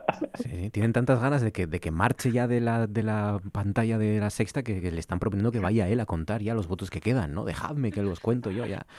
Pues, pues claro, como, como tienen que, las televisiones que están haciendo programas especiales tienen que rellenar con tantas cosas, eh, creo que ha sido Antena 3 el que se ha ido a, o que nos ha recordado qué es lo que buscaron los estadounidenses y los españoles después de la victoria de Donald Trump eh, hace cuatro años y medio. Eh, luego os cuento qué fue lo que más buscaron, la búsqueda de Google que más se dio en Estados Unidos y luego aquí. Yo me la juego en Estados Unidos que antidepresivos. Mm, eh, los antidepresivos, pero versión americana, versión, versión mm, tipo de Wisconsin con su rifle y su gorra de, lo más buscado en Estados Unidos fue, lo voy a decir ya, em, eh, buscar una. Cómo, cómo hacer un, un refugio antiaéreo. ¿Cómo construir, en serio, ¿eh? ¿Cómo construir un refugio antiaéreo? Eh, lo normal. No, perdón, un refugio nuclear. ¿Cómo construir un refugio nuclear? Eh, fue lo que más se buscó en Google en la noche que ganó Donald Trump. Em, Carol Trancon, buenas noches. Buenas noches. ¿Cómo estás, Carol? ¿Qué tal? Pues muy bien, aquí acabando con todas las palomitas de todos los supermercados, a ver si ya se conoce el recuento. Sí, sí, sí. ¿Tú crees que, así puedes contribuir a lo mejor a acabando con las palomitas? Que puedes a lo mejor presionar, ¿no? Para... Si son americanas, sí. sí. Para que la gente de... Bueno, de Georgia, de Pensilvania, ¿no? Es lo que queda así, pero fundamentalmente Pensilvania, yo creo que son los que más están tardando. Y, yo te digo una cosa, de todos modos, Trump, eh, muy mal, a la hora de, muchas cosas terribles que ha hecho, pero ha legitimado lo de tuitear borracho. Sí. Tú dices, yo ahora puedo meterme en mis redes sociales cuando tome cuatro vinos porque si lo ha hecho un presidente, ¿cómo no lo voy a hacer yo? Claro, sí, sí. Y a las 3 de la mañana, además, hora de allí, estos, estos tweets. Y es que vamos a echar muchas cosas de menos, ¿eh? Ya, sí, sí. Ya veréis. Ya muchas muchas eh, veces eh, cuando se habla de Trump, se olvida desde aquí, desde Europa o desde España, eh, las dos cosas mejores que ha hecho y que ha, hecho muchísimas malas, pero las dos cosas buenas que ha hecho y que en Estados Unidos se le valora mucho es que la economía antes del COVID ha ido muy bien y la segunda es que no ha emprendido ninguna guerra internacional. Que esto también, quieras que no, ayuda. Y eso tiene mérito porque Obama, Premio Nobel de la Paz, estaba por ahí en un montón de fregados. Sí, sí.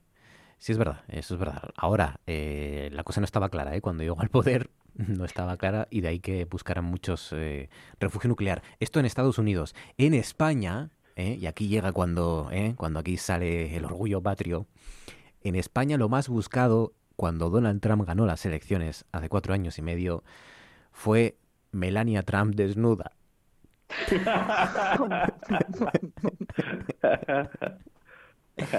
Esto es. Esto nos, define, en cierto modo, como nación, ¿eh? la marca España.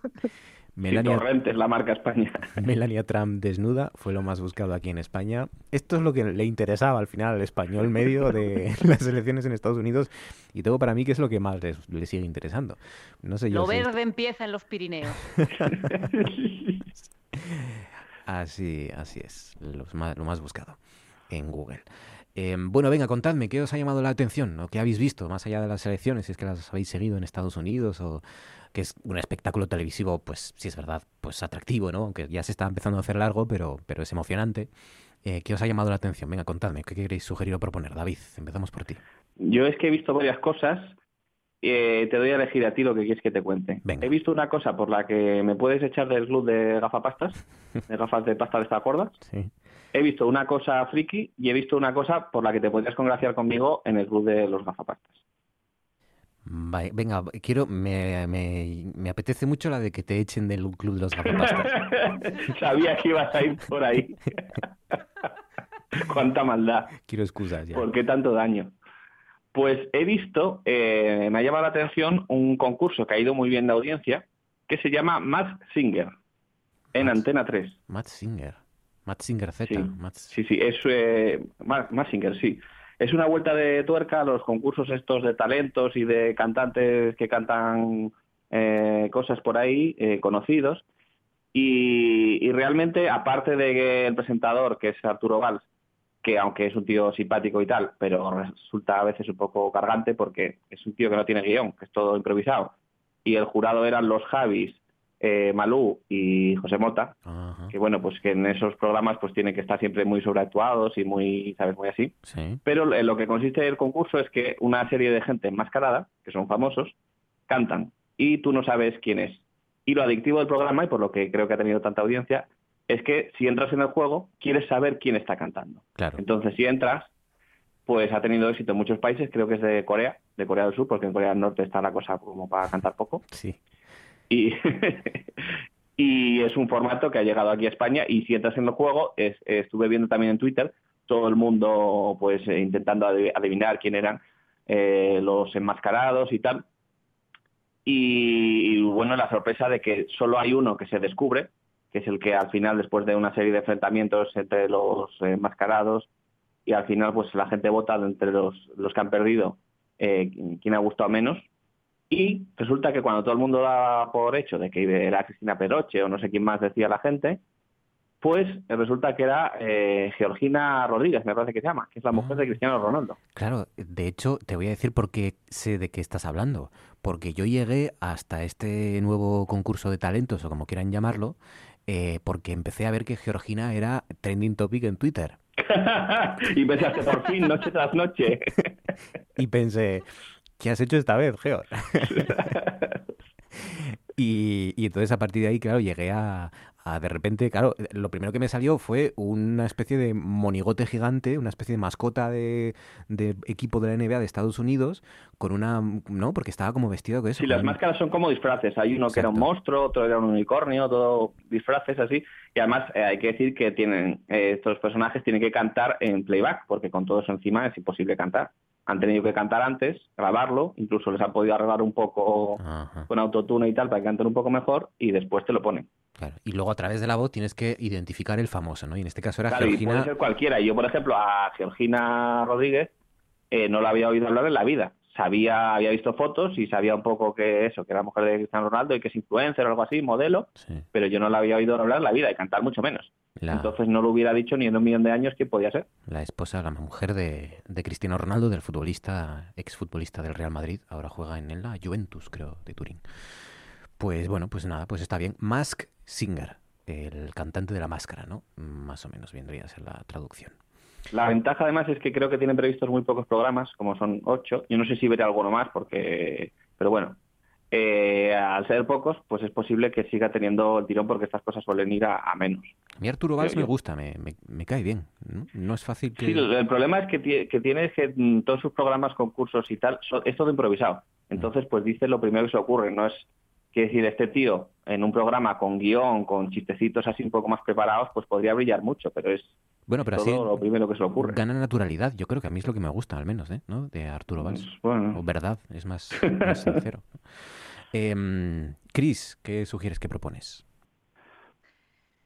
Pues quería nombrar brevemente el hecho de que Gillian Anderson va a hacer de Margaret Thatcher en la próxima temporada de The Crown. Oh, lo, comentamos el, lo comentamos el ¿cuándo? El, el, no estabas. Ah, pues el, viernes pasado, claro. ah, vale, yo no estaba, claro, vale, vale. Pues entonces no, digo nada de eso. Y, es más, lo comentamos y la escuchamos y de momento la voz es calcada ¿eh? a, a la Dama de Hierro, ¿no? Muy buena actriz, eh, Gillian Anderson. Gillian Anderson puede hacer lo que ella quiera, puede hacer de planta, si le apetece. Anderson, ya saben, la... Eh, Va a estar maravillosa. Scully, de Mulder y Scully. De, Menchu fue, me parece.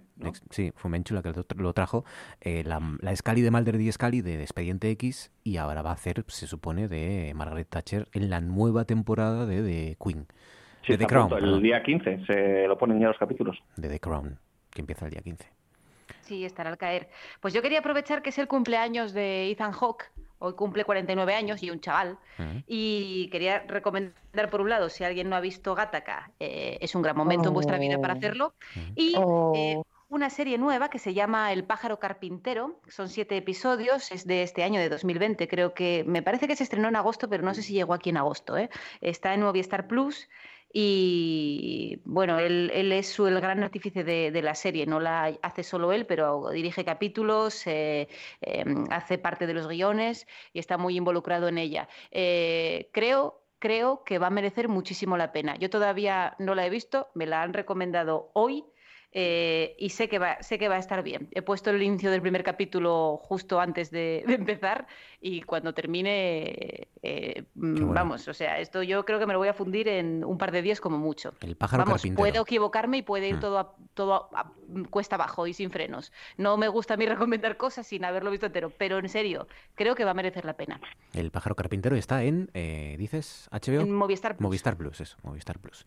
Ethan Hawke, que cumple 50 años 49. 49 años y que, y que ha estado contando, pues eh, sí, que eh, tuvo sobre todo muchísimos problemas eh, a raíz del éxito del Club de los Poetas Muertos, que empezó pues a tomar droga, a consumir drogas, alcohol y, a caer en una depresión. Luego cuando, después de tener un romance con Uma Thurman, el faranduleo, que debe ser de su bueno, estuvieron casados, estuvieron casados, y tuvieron dos hijos, si no me equivoco. Y lleva, tiene una carrera muy interesante de unos años para acá. Creo que la parte, eh, sobre todo en teatro, que es lo que yo más conozco de él, de esta, cosa que se dice que está como un poco más desaparecido, que solo aparece en proyectos puntuales, es porque está haciendo muchísimo teatro. Vino a Madrid hace mm, Ah, ¿Cuántos años hace de esto? ¿Hará 10 años? Tranquilamente, sí. Hmm. Porque yo recuerdo que había un Jardín de los Cerezos dirigido por San Méndez eh, que él protagonizaba y que tuvo una fama arrolladora, que yo no lo pude llegar a ver porque mm, yo venía con entradas para un concierto de Iggy Pop y la vida es así, no la he inventado yo, lo pasé muy bien, ¿eh? también me mereció la pena bastante. Pero bueno, me hubiera gustado, era más fácil ver a Iggy Pop más veces y hmm. quizá que ver ese montaje. Claro que todos pensábamos que Iggy Pop iba a morir en cualquier momento, pero bueno, como nos va a sobrevivir a todos, pues yo qué sé. Hay gente que lleva, que lleva yendo a, conciertos de los Rolling por esa razón desde hace 20 años y, nada. Y yo creo que van al, van, para vender entradas. van al siguiente y dicen, joder, otra vez esto, es que, no, pues que van a morir el año que viene. Pues yo no sé qué película vi hace relativamente poco, película setentera, en la cual un personaje decía, voy a ir a un concierto de los Rolling Stones, que es la última gira. ¿Ves? No, la ubico ahora mismo, pero a ver si me acuerdo. Pero sí, sí, de 76, 77. Pues el, el pájaro carpintero de Ethan Hawke y Gataka. No es una versión de los dibujos. Ya. Esto me, veo la obligación de aclararlo. Lo cual tampoco estaría mal, pero mm. no. Eh, Carol. Pues yo traigo eh, una película que está en Netflix, que vi hace tiempo, que me gustó muchísimo, que es una película de animación y de ciencia ficción, que se llama Número 9. Eh, es una película que nos sitúa en un mundo posapocalíptico, destruido por máquinas eh, que, bueno, las construyó la humanidad y, pues se volvieron en contra de la propia humanidad. Y no, es Matrix. Está dirigida por Shane Ackler y producida por Tim Burton. Y mm, bueno, pues al principio nos vemos a un ser pequeñito de trapo construido, al parecer por lo que se ve por un científico o un alquimista que yace muerto delante de él. Y es una película que muestra desde el principio cadáveres y escenas en los fondos y alrededores que tocan la sensibilidad del espectador. O sea, no es, una no es animación para niños, es animación para adultos. Mm. Y bueno, pues el personaje se va encontrando con, con varios seres igual que él a lo largo de la trama de la película y se muestran pues diferentes tipos de, de neotipos de, de, personalidades en cada uno de ellos, que son completamente diferentes y que a la vez se complementan. Es una película que muestra la humanidad, la sensibilidad eh, humana a través de estos personajes y a mí me encanta. O sea, es una película que, yo lloro con ella cada vez que la veo y, la recomiendo, la recomiendo. Aunque el final, bueno, el final es bastante predecible, pero, y, y, me deja un poquito con, un sabor un poco insípido, pero sin embargo, el principio de la película, sobre todo, y, hasta que llegan al, al, al, nudo en sí, es una película que, que hay que ver. Se llama Número 9. Número 9, está en Netflix. Número 9 en Netflix. 29, casi casi a punto de llegar a las 10 y media. Antes, venga, arranca la cuenta atrás. Especial Sin o Shon. ¿En qué quedamos? Eh, ¿Lo decidimos ya? Sin, Shon, ¿cómo lo llamamos? Yo creo esto? que Sin, ¿no? Sin, yo creo que Sin, ¿no? Sin. A mí me gusta Sean. Sean. Sean. Sí, bueno. Sea. Y que sean lo que Dios quiera. Eso. 4, 3, 2, 1, 0. We have ignition. Orgullo friki, orgullo friki, no tengas vergüenza. Orgullo friki. ¿Qué pasa, Tron? Pues yo estoy Dabuti, Cetén, Guay del Paraguay, aquí con la vasca para echarnos unas risas, con la música de Fiestuki de los 90, porque aquí mi menda lerenda de otra cosa no, pero de música para mover el winchi controla mazo. ¿Te das cuenta? Uy, uy. Winchi, Winchi no me. No llego a Gijón. Es, Al TIC no llegaba el Winchi. Jerga noventera.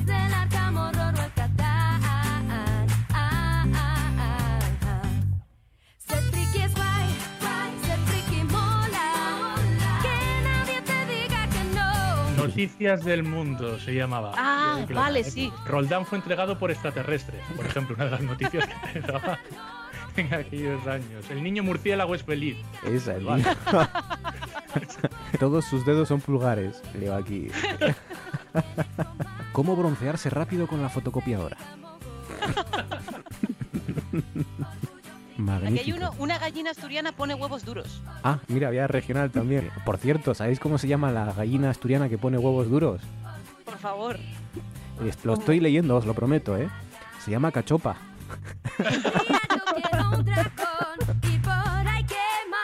Decía uno, decía uno en Twitter eh, estos días, eh, refiriéndose al recuento en Estados Unidos, dice, localizan al malo por 20 segundos de una llamada telefónica y llevan 2.000 horas para contar unos votos.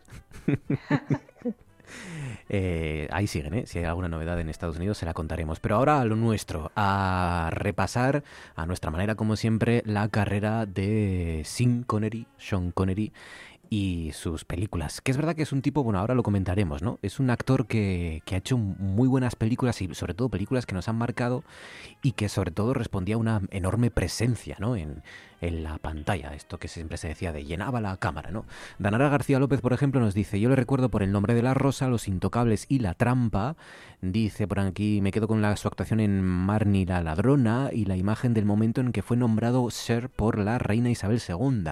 Los Inmortales, por ejemplo, dice José Ampunto Montero, El nombre de la rosa, Marcos Mayada, dice Alfredo Azadón, en Indiana Jones y la última fartura de terapia de grupo. sí. Y dice Javier González Caso y su dueto con Harrison Ford en Indiana Jones y La Última Cruzada, mi saga cinematográfica favorita, es otra maravilla. Ortuño David, adelante, primera elección. Pues eh, mi primera lección de Sean Connery es una película donde eh, venía de pues, pues de ser eh, James Bond, de hacer un montón de protagonistas y aquí es de nuevo protagonista. Yo creo que en los 80 es una época de transición donde hace protagonistas y donde empieza a, como ya veremos luego, a hacer en algunas de, de secundario, como la de Indiana Jones, que era más secundario, eh, hacer el papel como del mentor, como en Los Intocables, como en eh, como Los Inmortales, pero aquí todavía era el protagonista absoluto en esta película Atmósfera Cero del año 81. En esta época mmm, se hacían películas del espacio porque se hizo Star Wars y lo petaba muchísimo el espacio, se hizo después Alien, lo petaba muchísimo, e incluso una película de James Bond, no protagonizada por él, sino por Roger Moore, se hizo en el espacio, no sé si la recordáis. Eh, en el espacio. Sí. Bueno, yo no me acuerdo de eso. Es que yo con la saga, yo creo que yo empecé con, Con el británico, ¿no? Con la saga de... Con Pierce Brosnan. Con Pierce Brosnan, sí. Y las otras las he visto... Bueno, pero en el cine Moonraker se llama la película, que sale Roger Moore, y, y, bueno, era un poco delirante del año 79, y también al calorcillo de esto de Star Wars, pues llevaron a, a una misión a, Claro. a James Bond al espacio. Pues ya está. Todo vale en James Bond, es lo bonito. sí. Bueno, pues en esta película es un poco una versión de Solo ante el peligro. Es eh, Sean Connery que hace el papel de un jefe de seguridad, un policía, William T. O'Neill, en una nave, en una estación, eh, en una estación minera en el espacio, en el futuro, en, bueno, en el espacio no, en, en un planeta, en este que es Júpiter, eh, Júpiter 10, en el espacio, y bueno, pues están ahí sacando minerales sin parar, pim pam, pim pam, pim pam, y resulta que, de- bueno, pues eh, tiene que investigar eh, Sean Connery porque hay algunos que hacen cosas raras y están como, como pocholo en una droguería, ¿no? Que se vuelven locos Sí. y, y empiezan ahí a hacer cosas raras y entonces el tío descubre ahí una conspiración que les dan ahí drogaína para que trabajen más rápido y él se huele la tostada e intercepta una comunicación, que es el corte que vamos a oír, donde parece ser que le quieren dar matarile. Diles que no se preocupen. ¿Qué tal son los hombres? Los mejores. Han salido en la nave que llegará ahí el domingo. ¿Traen armas? Sí. El objetivo es O'Neill, el jefe de seguridad. No te precipites, Shepard. Tranquilízate. En fin, es cosa tuya. Sí, lo es. ¿Con qué ayuda cuenta O'Neill? Con ninguna. ¿Estás seguro? Completamente. Aquí nadie se juega el pellejo por nadie. En cuanto se sepa que esos tipos son profesionales, nadie se moverá. Y yo me encargaré de que se sepa. No te preocupes, es hombre muerto. Atmósfera cero. La primera elección de David Ortuño sobre sobre Connery. No es una versión nada colorista del espacio, sino es todo muy, muy sucio, muy frío y muy así como una estética más, más realista. No se parece nada ni a Star Trek, ni a Star Wars, ni, ni nada de esto. Estaba pensando, claro, la voz, eh, muchos nos hemos perdido durante muchos años la voz original de Sean Connery, que entre otras cosas, por ejemplo, hacía de dragón en Dragon Heart, en aquella película del año 96, acordaos, con Dennis En Quaid. España fue Paco Raval, me parece. En España fue Paco Raval, la voz del dragón, sí, sí, el que le hizo la voz a Draco, eh, que era así, el coprotagonista con Dennis Quaid, pues era Paco Raval, pero en el original era Sean Connery. Venga, Chris, primera elección. De Dragonheart el guion era de George R. R. Martin, ¿no? Mm, ¿Puede puede ser? ser? puede ser, puede ser. Sí, sí, era Rob Cohen, el director, era Rob Cohen, pero... Y puede ser que sí, que... Que que no, no lo conocíamos, Un de nada. Martin, no claro. nos había cambiado la vida de esta manera. No nos Claro. había hecho madrugar de lunes para ver Claro, un claro. capítulo. Bueno, estaba hasta delgado, yo creo, para aquel entonces. O sea, que imagínate. Sí. Todo cambió cuando vino a Asturias. Cuando vino a Vilés fue Exacto. cuando ahí cambió el metabolismo. Exacto. Se sí, puso morado a Cordero a la estaca. sí. Vino aquí Claro, y... es que si eres de fuera no lo toleras como nosotros. Sí, sí. Bueno, eh, hubo periodistas en pocos, bueno, una, una compañera de la voz de Asturias que le... No quiero señalar, pero... que, que fue la única que le preguntó por la saga, por cómo iba eh, la saga, que luego se convertiría en, bueno, canción de, de Hielo y Fuego, en el, en el- en el famosísimo, celebérrimo Juego de Tronos a nivel mundial, ¿no? Cuando nadie conocía a este hombre, había una compañera de la voz de Asturias que, que sí que le preguntó, porque sí que era fan de esa saga, ¿no? Y de esa y de esas novelas por aquel entonces que todavía no había leído la mitad de la gente que, lo lee ahora. Venga, primera elección, Chris. Pues yo me voy junto con varios eh, oyentes que también han señalado este personaje, que es el doctor Henry Jones, el padre de Indiana Jones en Indiana Jones y la Última Cruzada. A mí, mm, eh, quizá por generación, no lo sé, es el primero que me viene a la cabeza. Es el, eh, quizá el personaje al que yo le tengo más cariño. Claro, el cariño normalmente viene cuando tú ves algo desde crío, de una película de crío. No, es, no, no digo yo que sea su mejor papel, aunque creo que para el tipo de trabajo que exige esta película no puede estar mejor. Básicamente la idea es que tenga la mayor química posible con un personaje extremadamente carismático, interpretado por un actor extremadamente carismático, como es Indiana Jones y como es Harrison Ford, y entra, entra sin Sean Harold Connery, eh, haciendo de su padre, y se con- consiguen convertir Indiana Jones, que es una película, eh, que son, es una saga sobre un héroe, en una buddy movie, en una peli de, de- de colegas, y funcionan tan bien juntos que es mi favorita de las tres, pese a que mi personaje favorito sea Marion, eh, que es, pero bueno, es Marion porque por esa cosa que tiene de beber como un camionero sefardí, que yo esto lo admiro mucho y, y- y, bueno, es un personaje que yo, que yo veo, bueno, co- como un modelo a seguir quizá en la vida, pero eso es Sí. otro tema que no viene al caso. Hay una escena que me gusta mucho, que es, eh, hay un momento en el que no es fácil elegir una escena para radio porque casi todo el humor de esta película está basado en lo gestual. Podría ser perfectamente cine mudo. Que, es, que lo decía Hitchcock también, ¿no? De si tú puedes poner una película y que sin los diálogos se entienda, es una buena película. Y Spielberg, era muy fan de Hitchcock, esto lo utiliza mucho. Y esta película es prácticamente cine mudo, pero hay un momento en el que Indy se cae por un, por un terraplén, no voy a extenderme mucho en esto, que de ahí dices tú, eh, matóse, y están todos mirando para, para ese terraplén como pensando que ha muerto, y es el momento que tiene este, este padre, que siempre ha sido un padre muy duro con él, para que él sea un hijo de provecho, ¿verdad? Esta cosa generacional tiene este momento de decir, no le dije nunca nada, y entonces Indy aparece por otro lado, porque se ha salvado, obviamente, porque estamos a la mitad de la película, y se acerca y se da cuenta el doctor Jones de que su hijo no ha muerto y le dice esto. Creí que te había perdido, hijo.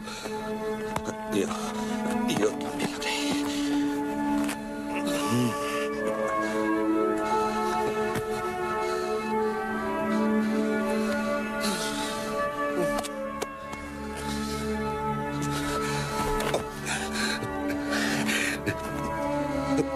Buen trabajo.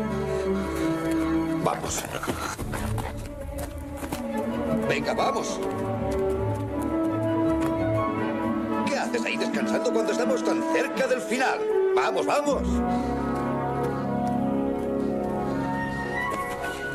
Mi favorita, sin duda, la última cruzada es de las tres que tiene la saga de Indiana Jones, mi favorita. Eh, Porque hay una que das como apócrifa, ¿no? eh, no, bueno, hay tres. Hay un rumor por ahí, ya sabes, una fake news que dice que hay, que hay un guion por Yo ahí. estoy de de- acuerdo, eso es tener inteligencia emocional. Yo, por ejemplo, Indiana Jones son tres y Matrix es una. eh, sí, bueno, sí. Bueno, sí, lo de Matrix, pero de Indiana Jones son Uf, tres. si porque- discutimos cuántas son Star Wars, podemos estar aquí toda la noche. Star- no, no, no hay discusión. Star Wars son seis películas. No, no- Yo digo que tres. Eh, bueno, tres películas y luego, bueno, sí, tres eh, cosas así para entretenerse, ¿no? Eh, la última cruzada, la película de Indiana Jones, ya te digo, a mí mi favorita. Venga, Carol, primera elección. Pues yo, después de este momento tan emotivo con, con mm, voy a pasar a la parte más friki de, de, Sean Connery.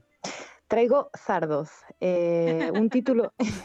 ¿Cómo, cómo no puede, no, puede, Ojo no podía faltar Zardoz? Carol viene fuerte esta noche. Carol va a disfrazar de cosas a Sean Connery, eh, que ustedes, lo- ustedes lo, lo van a recordar y lo vamos a recordar todos como ese caballero escocés, ¿verdad? Que, que- que con, con su kilt bi- bien vestido imponente. Eh, Carol Trancón va a hacer virguerías con Sean Connery esta noche. Yo no, él, él fue quien las hizo. Yo simplemente os las traigo y por si no lo conocéis, porque, porque es maravilloso la, la- la- la capacidad que tiene este hombre para, para hacer personajes y, y- y bueno.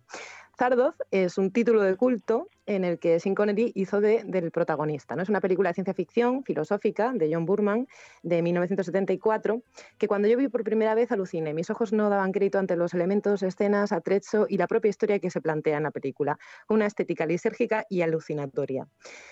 Metafísica pura entre una imagen de Sin con taparrabos rojo, trenza larga al hombro, bigote eh, y unas botas de cuero largas hasta la rodilla. Sí, y pelo, Zardoz- mucho pelo. Y, y mucho pelo en pecho, exactamente. Zardoz se desarrolla en un futuro posapocalíptico en el que la humanidad pues, se divide en dos, ¿no? En unos que se llaman eternos, que son seres inmortales que viven aislados y protegidos, y la otra que son bárbaros, que son humanos de a pie y que representan el terror y la violencia, aunque aquí la violencia está ligada sobre todo a la sexualidad. Estos últimos siguen los, designo- los designios del dios Zardoz, una alegoría en forma de una cabeza gigante flotante que no es más que un mecanismo de control creado por los eternos para que los mortales trabajen a su antojo. Y vamos a, vamos a escuchar el principio de la película. ¡Alabado sea Zardo! Zardo va a hablar a los elegidos. Nosotros somos los elegidos. Se os ha apartado de la brutalidad para que matéis a los brutales que se multiplican y forman legión. Para ello, Zardo Vuestro Dios os ha dado el don del arma. El arma es buena. ¡El arma es buena! La procreación es mala. Multiplica las vidas y envenena la tierra con una plaga de hombres tal como fue antes. Pero el arma siembra la muerte y purifica. Esto lo dice una cabeza flotando ahí en mitad, de, Sí, mitad del cielo. Esto luego lo copió un poco, me estaba acordando Ricky Morty, ¿no? Cuando esas cabezas que aparecen en, en el Sí, cielo seguramente, que empiezan a gritar. seguramente. Sí. Enseñadme Sí, lo sí, que sí. tenéis, decía la cabeza de Ricky Morty. Sí. Y aquí Singh en esta peli hace de Zed, eh, o de Z en algunos doblajes. Y eres, bueno, es- una especie como de mutante, que no os voy a decir quién lo diseña para no revelarlo. Y entonces al final consigue meterse en el vortex o en las burbujas donde viven los eternos. Y, y en teoría lo que tiene que hacer eh, Z- eh, Singh es pues empezar a, a romper, digamos, la línea que llevaban de no procreación y, y- y destruir los vortex, destruir las burbujas estas, en plan Salvador. Eh, ¿Son Connery es bueno o malo en esta película? Es eh, en principio, al principio parece malo, pero en realidad es, es el bueno. O sea, es, es un salvador. Es una, es una mezcla de, de- no sé, vedla y luego Venga. me lo Estoy comentáis. buscando desesperadamente dónde puesta esta película y no la encuentro por ningún lado. Porque Tienes que ir parece a, digna de verse. tienes que, Tienes, tienes que verla, tienes que verla, ¿eh? Sí, sí, sí. tienes que ir a un videoclip de estos de... ¿Cómo se llaman los que cerraron? ¿A videoclip o videoclub? Un videoclub, perdón. Ah. Sí, como eh, estilo bordé y cosas de esas. Sí, sí, sí. sí, sí, un... ¿Cómo se llaman estos videoclips? Esta cadena de videoclips que quebró. De videoclips, otra vez. De videoclips que quebró. Es que cada vez que dices videoclip parece que va a ser como el videoclip de Aja, pero te vas a meter en el mundo, en el mundo de Zardoz en vez de. Sí, tienes que ir a un blockbuster. Blockbuster, que la- metías ahí en una rejilla, ¿no? Como si fuera una carta en el buzón y ya podías marchar. Pues Eh, yo gracias a esta película empecé a hablar al revés. O sea, bueno, y con eso os lo digo todo. Vedla, vedla, tenéis que verla. Bueno, pues Tardoz 1974, al revés o al derecha. Segunda ronda rápidamente, Ortuño, David, adelante. Bueno, pues eh, traigo El nombre de la rosa, basada en la novela de Humberto Eco, la famosa novela, y esta película eh, del personaje de Guillermo de Baskerville, que es eh, Connery, que para ello se inspiró un poco el escritor y después eh, la novela, es un poco una mezcla entre Sherlock Holmes y un filósofo, ¿no? Eh, de hecho, es Guillermo de Baskerville apellido por la novela de Sherlock Holmes, el sabueso de los Baskerville, y por Guillermo de Ockham, el filósofo. Entonces es un monasterio medieval donde tiene que resolver unos misteriosos crímenes y tenemos un corte donde tenemos a Guillermo de Baskerville eh, acompañado de su fiel Atso, un novicio que le ayuda y pues pone de manifiesto sus dotes deductivas. Yo no he detectado nada en vuestra oscura disertación que arroje un poco de luz en esto. Luzach. Alguien se tomó mucho trabajo en ocultar un secreto de gran importancia. ¿Mm? La caligrafía es, sin lugar a dudas, de un zurdo. Y el único miembro zurdo de vuestra comunidad es, mejor dicho, era el hermano Berengario, ayudante del bibliotecario. Pero, ¿a qué clase de conocimiento secreto pudo haber tenido acceso? Tengo la sensación de que estáis a punto de decírmelo. Libros. Libros prohibidos. Libros espiritualmente peligrosos. Por cierto, hablando de libros, eh, hay un libro delicioso de un medievalista francés que se llama Michel Pastigot, que se titula Los colores de nuestros recuerdos.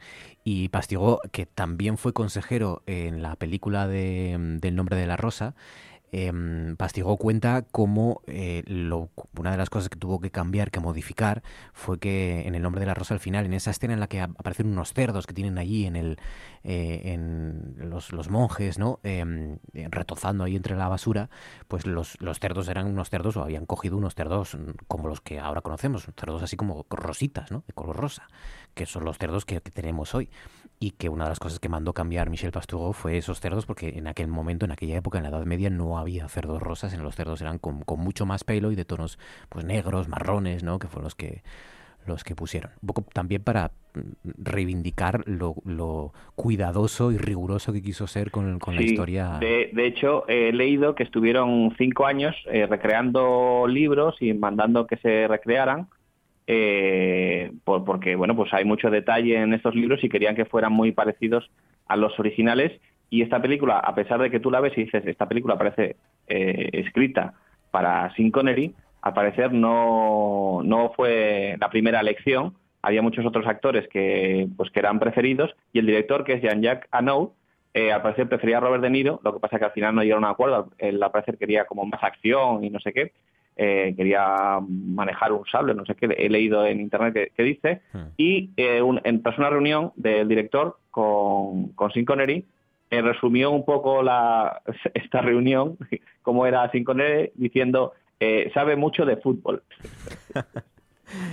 Pues aquí estaba, resolviendo acertijos religiosos eh, Son Connery en El nombre de la rosa. Que habiendo el nombre de la rosa, no sé por qué hay tanta gente viendo, por ejemplo, eh, ¿cómo se llama esto? De Tom Hanks, eh, el, el Louvre, eh, el Código da Vinci, estas cosas, ¿no? Pero bueno, también está entretenida. El hombre de la rosa, segunda elección de David Ortuño, Chris, segunda elección Casi digo un, dos, tres splash. No entendía por dónde ibas ahora mismo. también. Pues existiendo en el nombre de la rosa, ¿por qué ven Big? No lo entiendo. Bien, como segunda elección eh, he cogido la caza del octubre rojo. ¿Por qué? Pues porque voy a hacer un poco de spam, pero muy poco, muy poco, muy poco. Es que este fin de semana voy a grabar un especial John McTiernan en Tiempo de Culto, que es mi podcast favorito de yo creo que es el mejor que hay de divulgación cultural a nivel nacional en este sentido de cultura popular y de, y de diversión entonces ya que estamos pues aprovecho y me hago el trabajo doble para las dos cosas así que que lo sepáis saldrá entre el domingo y el lunes seguramente Ajá. pero pero estad atentos O sea, el lunes ya podemos poco- escuchar a Chris Puertas en... ¿Dónde? Es en Tiempo de Culto. Tiempo de Culto. Eh, Tiempo de Culto. Va a ser con Paco Fox, con Ángel Codón Ramos, con Juan Pérez de, de Cinecutre y con Sergio Benítez. Eh, la verdad es que tengo muchas ganas porque son gente muy pro y muy divertida y, y saben un montón. Y vamos a hacer un repaso por toda la carrera de John McTiernan, todo lo bueno, todo lo malo, todo lo regular, todo lo de por qué John y todo lo de por qué John, todas las cosas. Y creo que va a estar bastante chulo. Tiempo de culto en Evox y en las plataformas de, de podcast a partir del lunes con Chris Puertas. Vale. Y... Y yendo ya al, al meollo de la cuestión, La caza del octubre rojo es una película de 1990. Es importante señalar que eh, hay, hay una época eh, en la cual las películas americanas, si incluyen la palabra rojo en el título, comunismo. O sea, sabemos ya por dónde van los tiros. Y La caza del octubre rojo básicamente es una historia eh, dirigida por John McTiernan sobre un señor, unos señores rusos que están en un submarino muy especial, porque es un submarino muy grande, muy espectacular, que además tiene un sistema por el cual no, no- es muy difícil de detectar, es súper silencioso, ¿vale? Y mm, como, lo- como los hornos de, de hoy en día. Y entonces, bueno, pues eh, la trama gira en torno a que este submarino hace una serie de maniobras fuera de, de lo establecido y no se sabe si es porque quiere bombardear Estados Unidos o es porque quieren desertar. Sí, es, es importante señalar que los rusos son, atentos amigos, Sean Connery, Sam Neill y Tim Curry. Que bueno, Tim Curry, bueno, porque tiene así como los ojos un poco para arriba, pero los, y los- todos hablan inglés entre ellos, no hay ningún tipo de problema. De hecho, mola porque hay momentos en los que se habla ruso, pero son otros personajes, ellos hablan inglés, no hay ningún... Prefieren hablar inglés Y para ni, practicar. y ni un poquito de acento ponen, porque dices tú, bueno, a lo mejor No, como no. los rusos malos, ¿no? Que hablan así con esas eh, frases, ¿no? Que, Camarrada. Sí, ni eso, ¿para qué? Además, es, casi lo preferimos, ¿no? eh, de, Escocia Centro, el, el personaje que hace es, es un- una región de Escocia que hay dentro de, de Rusia. Es así. Pero bueno, a mí hay una cosa que me llamó mucho la atención de esta peli porque estuve buscando información y resulta que Sean Connery lleva una peluca razonablemente sutil que costó, atentos, ¿eh? 20 mil dólares. ¿Qué me dices? El pelo que lleva Poco me Sean parece Connery ahí poco me parece. cuesta poco me parece, pero es que es muy bueno porque eh, Sean Connery volvió a currar con John McTiernan dos años después en Medicine Man, que es como se llamaba Los últimos días del Edén, que, que lo pone con una coleta. Le pone un peinado un poco tipo, tipo director de fotografía, ¿sabes? Clásico, sí. que es como con el pelo con entradas fuertes y una coleta. Y esa- eso no costó 20 mil dólares. O sea Eso que costó 5 o 6. O sea, eh, eso es la, la- venganza. Los, eh, los, her- los hermanos Cohen lo pasaron pipa poniéndole pelo a, a este, al actor español, a, mm, A, a Javier Bardem. a Javier Bardem, Y en este caso pasaron pipa poniéndole pelo a- al pobre Sin Connery. No, pues la película Esto está... se hace. Tú ya tienes el personaje creado y luego te dicen, vale, y ahora te pones esto. Oiga, por favor. Pues bien por John McTiernan, que la película está muy bien puesta en La caza del Octubre Rojo. Eso es verdad. Música de Poledouris y la fotografía, que está muy chula, es de Jan de Bont, porque Jan de Bont hay que reconocerle que se siempre se le ocurre mucho y aquí al final son escenas de gente hablando dentro de un estudio. O sea, es básicamente es, o sea, podía haberse hecho en el set de Star Trek. Pero bueno, vamos a creernos que son submarinos y hay misiles, pero no hay más. Aquí tenemos una escena. Un hombre con su responsabilidad lee historias sobre el fin del mundo. ¿Y esto qué es? Me he convertido en la muerte, la destructora del mundo. Es una narración hindú antigua. La cita un americano. ¿Americano? El inventor de la bomba atómica. Después le acusaron de ser comunista. ¿Usted citó y subrayó estos pasajes? No. Este libro era de mi mujer. Lo he guardado por razones afectivas y sentimentales. Lo lamento, camarada capitán. Su esposa. Era Arsenio Corsellas, el actor de doblaje que doblaba en, la- en muchas películas, no sé si en la mayoría, de Sin Connery, es impresionante. Em, venga, eh, Carol, segunda elección, rápidamente. Pues nos vamos al Caballero Verde de 1984, dirigida por Stephen Wicks y basada en la leyenda de Sir, Ga- Sir- a ver si lo digo bien, Sir Gawain y el Caballero Verde. Y, no encontra- y nos encontramos nada más ni nada menos que a, un elenco de actores entre los que encontramos a Sean Connery para encarnar al misterioso Caballero Verde. O sea, eh, para Mes Henry ahora vemos a, Sean en, en gualdrapado, en, una armadura brillante verde esmeralda, con sus barbas y con sus pintas en la época de, de tiempos del rey Arturo. Y la película, eh, bueno, he visto que tiene un remake que se iba a hacer, se- en teoría iba a salir este verano, que tiene tráiler, pero que no ha salido la película.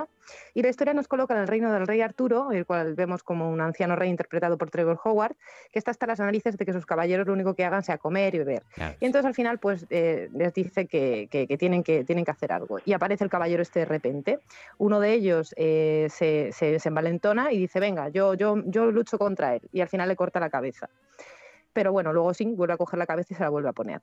Es una película que no he encontrado por ningún sitio, pero que, pero que voy a seguir buscando para poder verla entera. Os dejo con un trozo.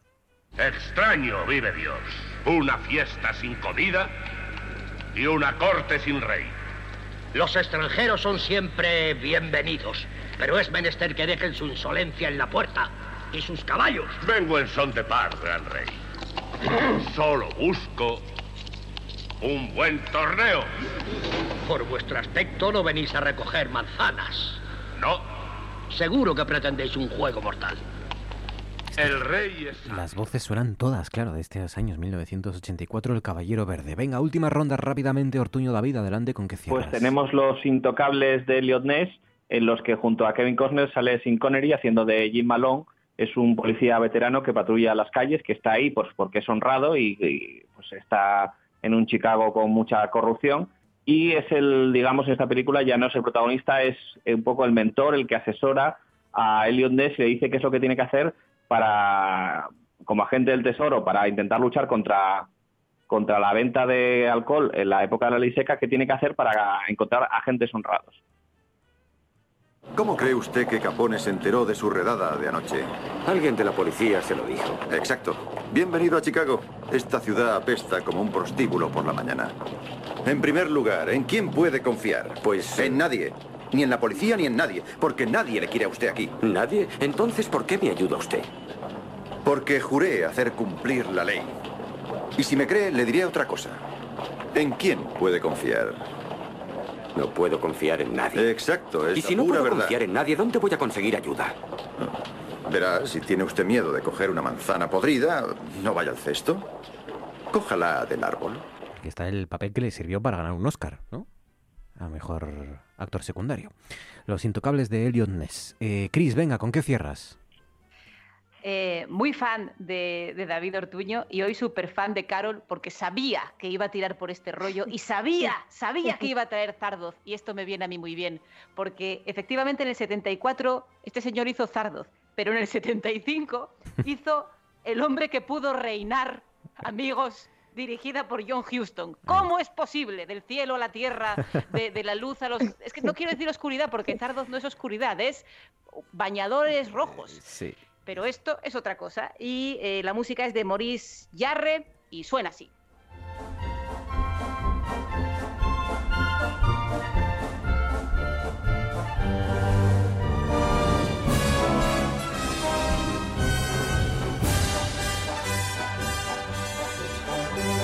El hombre que pudo reinar de John Huston, la historia de Kipling y con Michael Caine, aquí mano a mano, nada más y nada menos son Connery y Michael Caine. Ojo, ¿eh?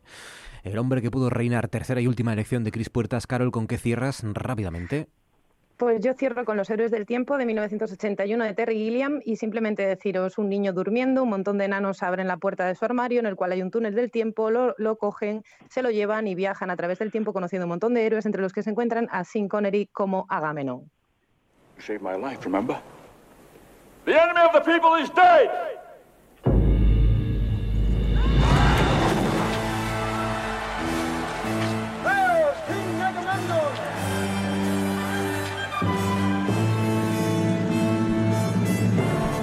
Los héroes del tiempo, el caballero verde, Zardoz, el hombre que pudo reinar, la caza del octubre rojo, la última cruzada, los intocables de Lyonés, el nombre de la rosa o atmósfera cero. Nada más y nada menos, ¿eh? no está nada mal.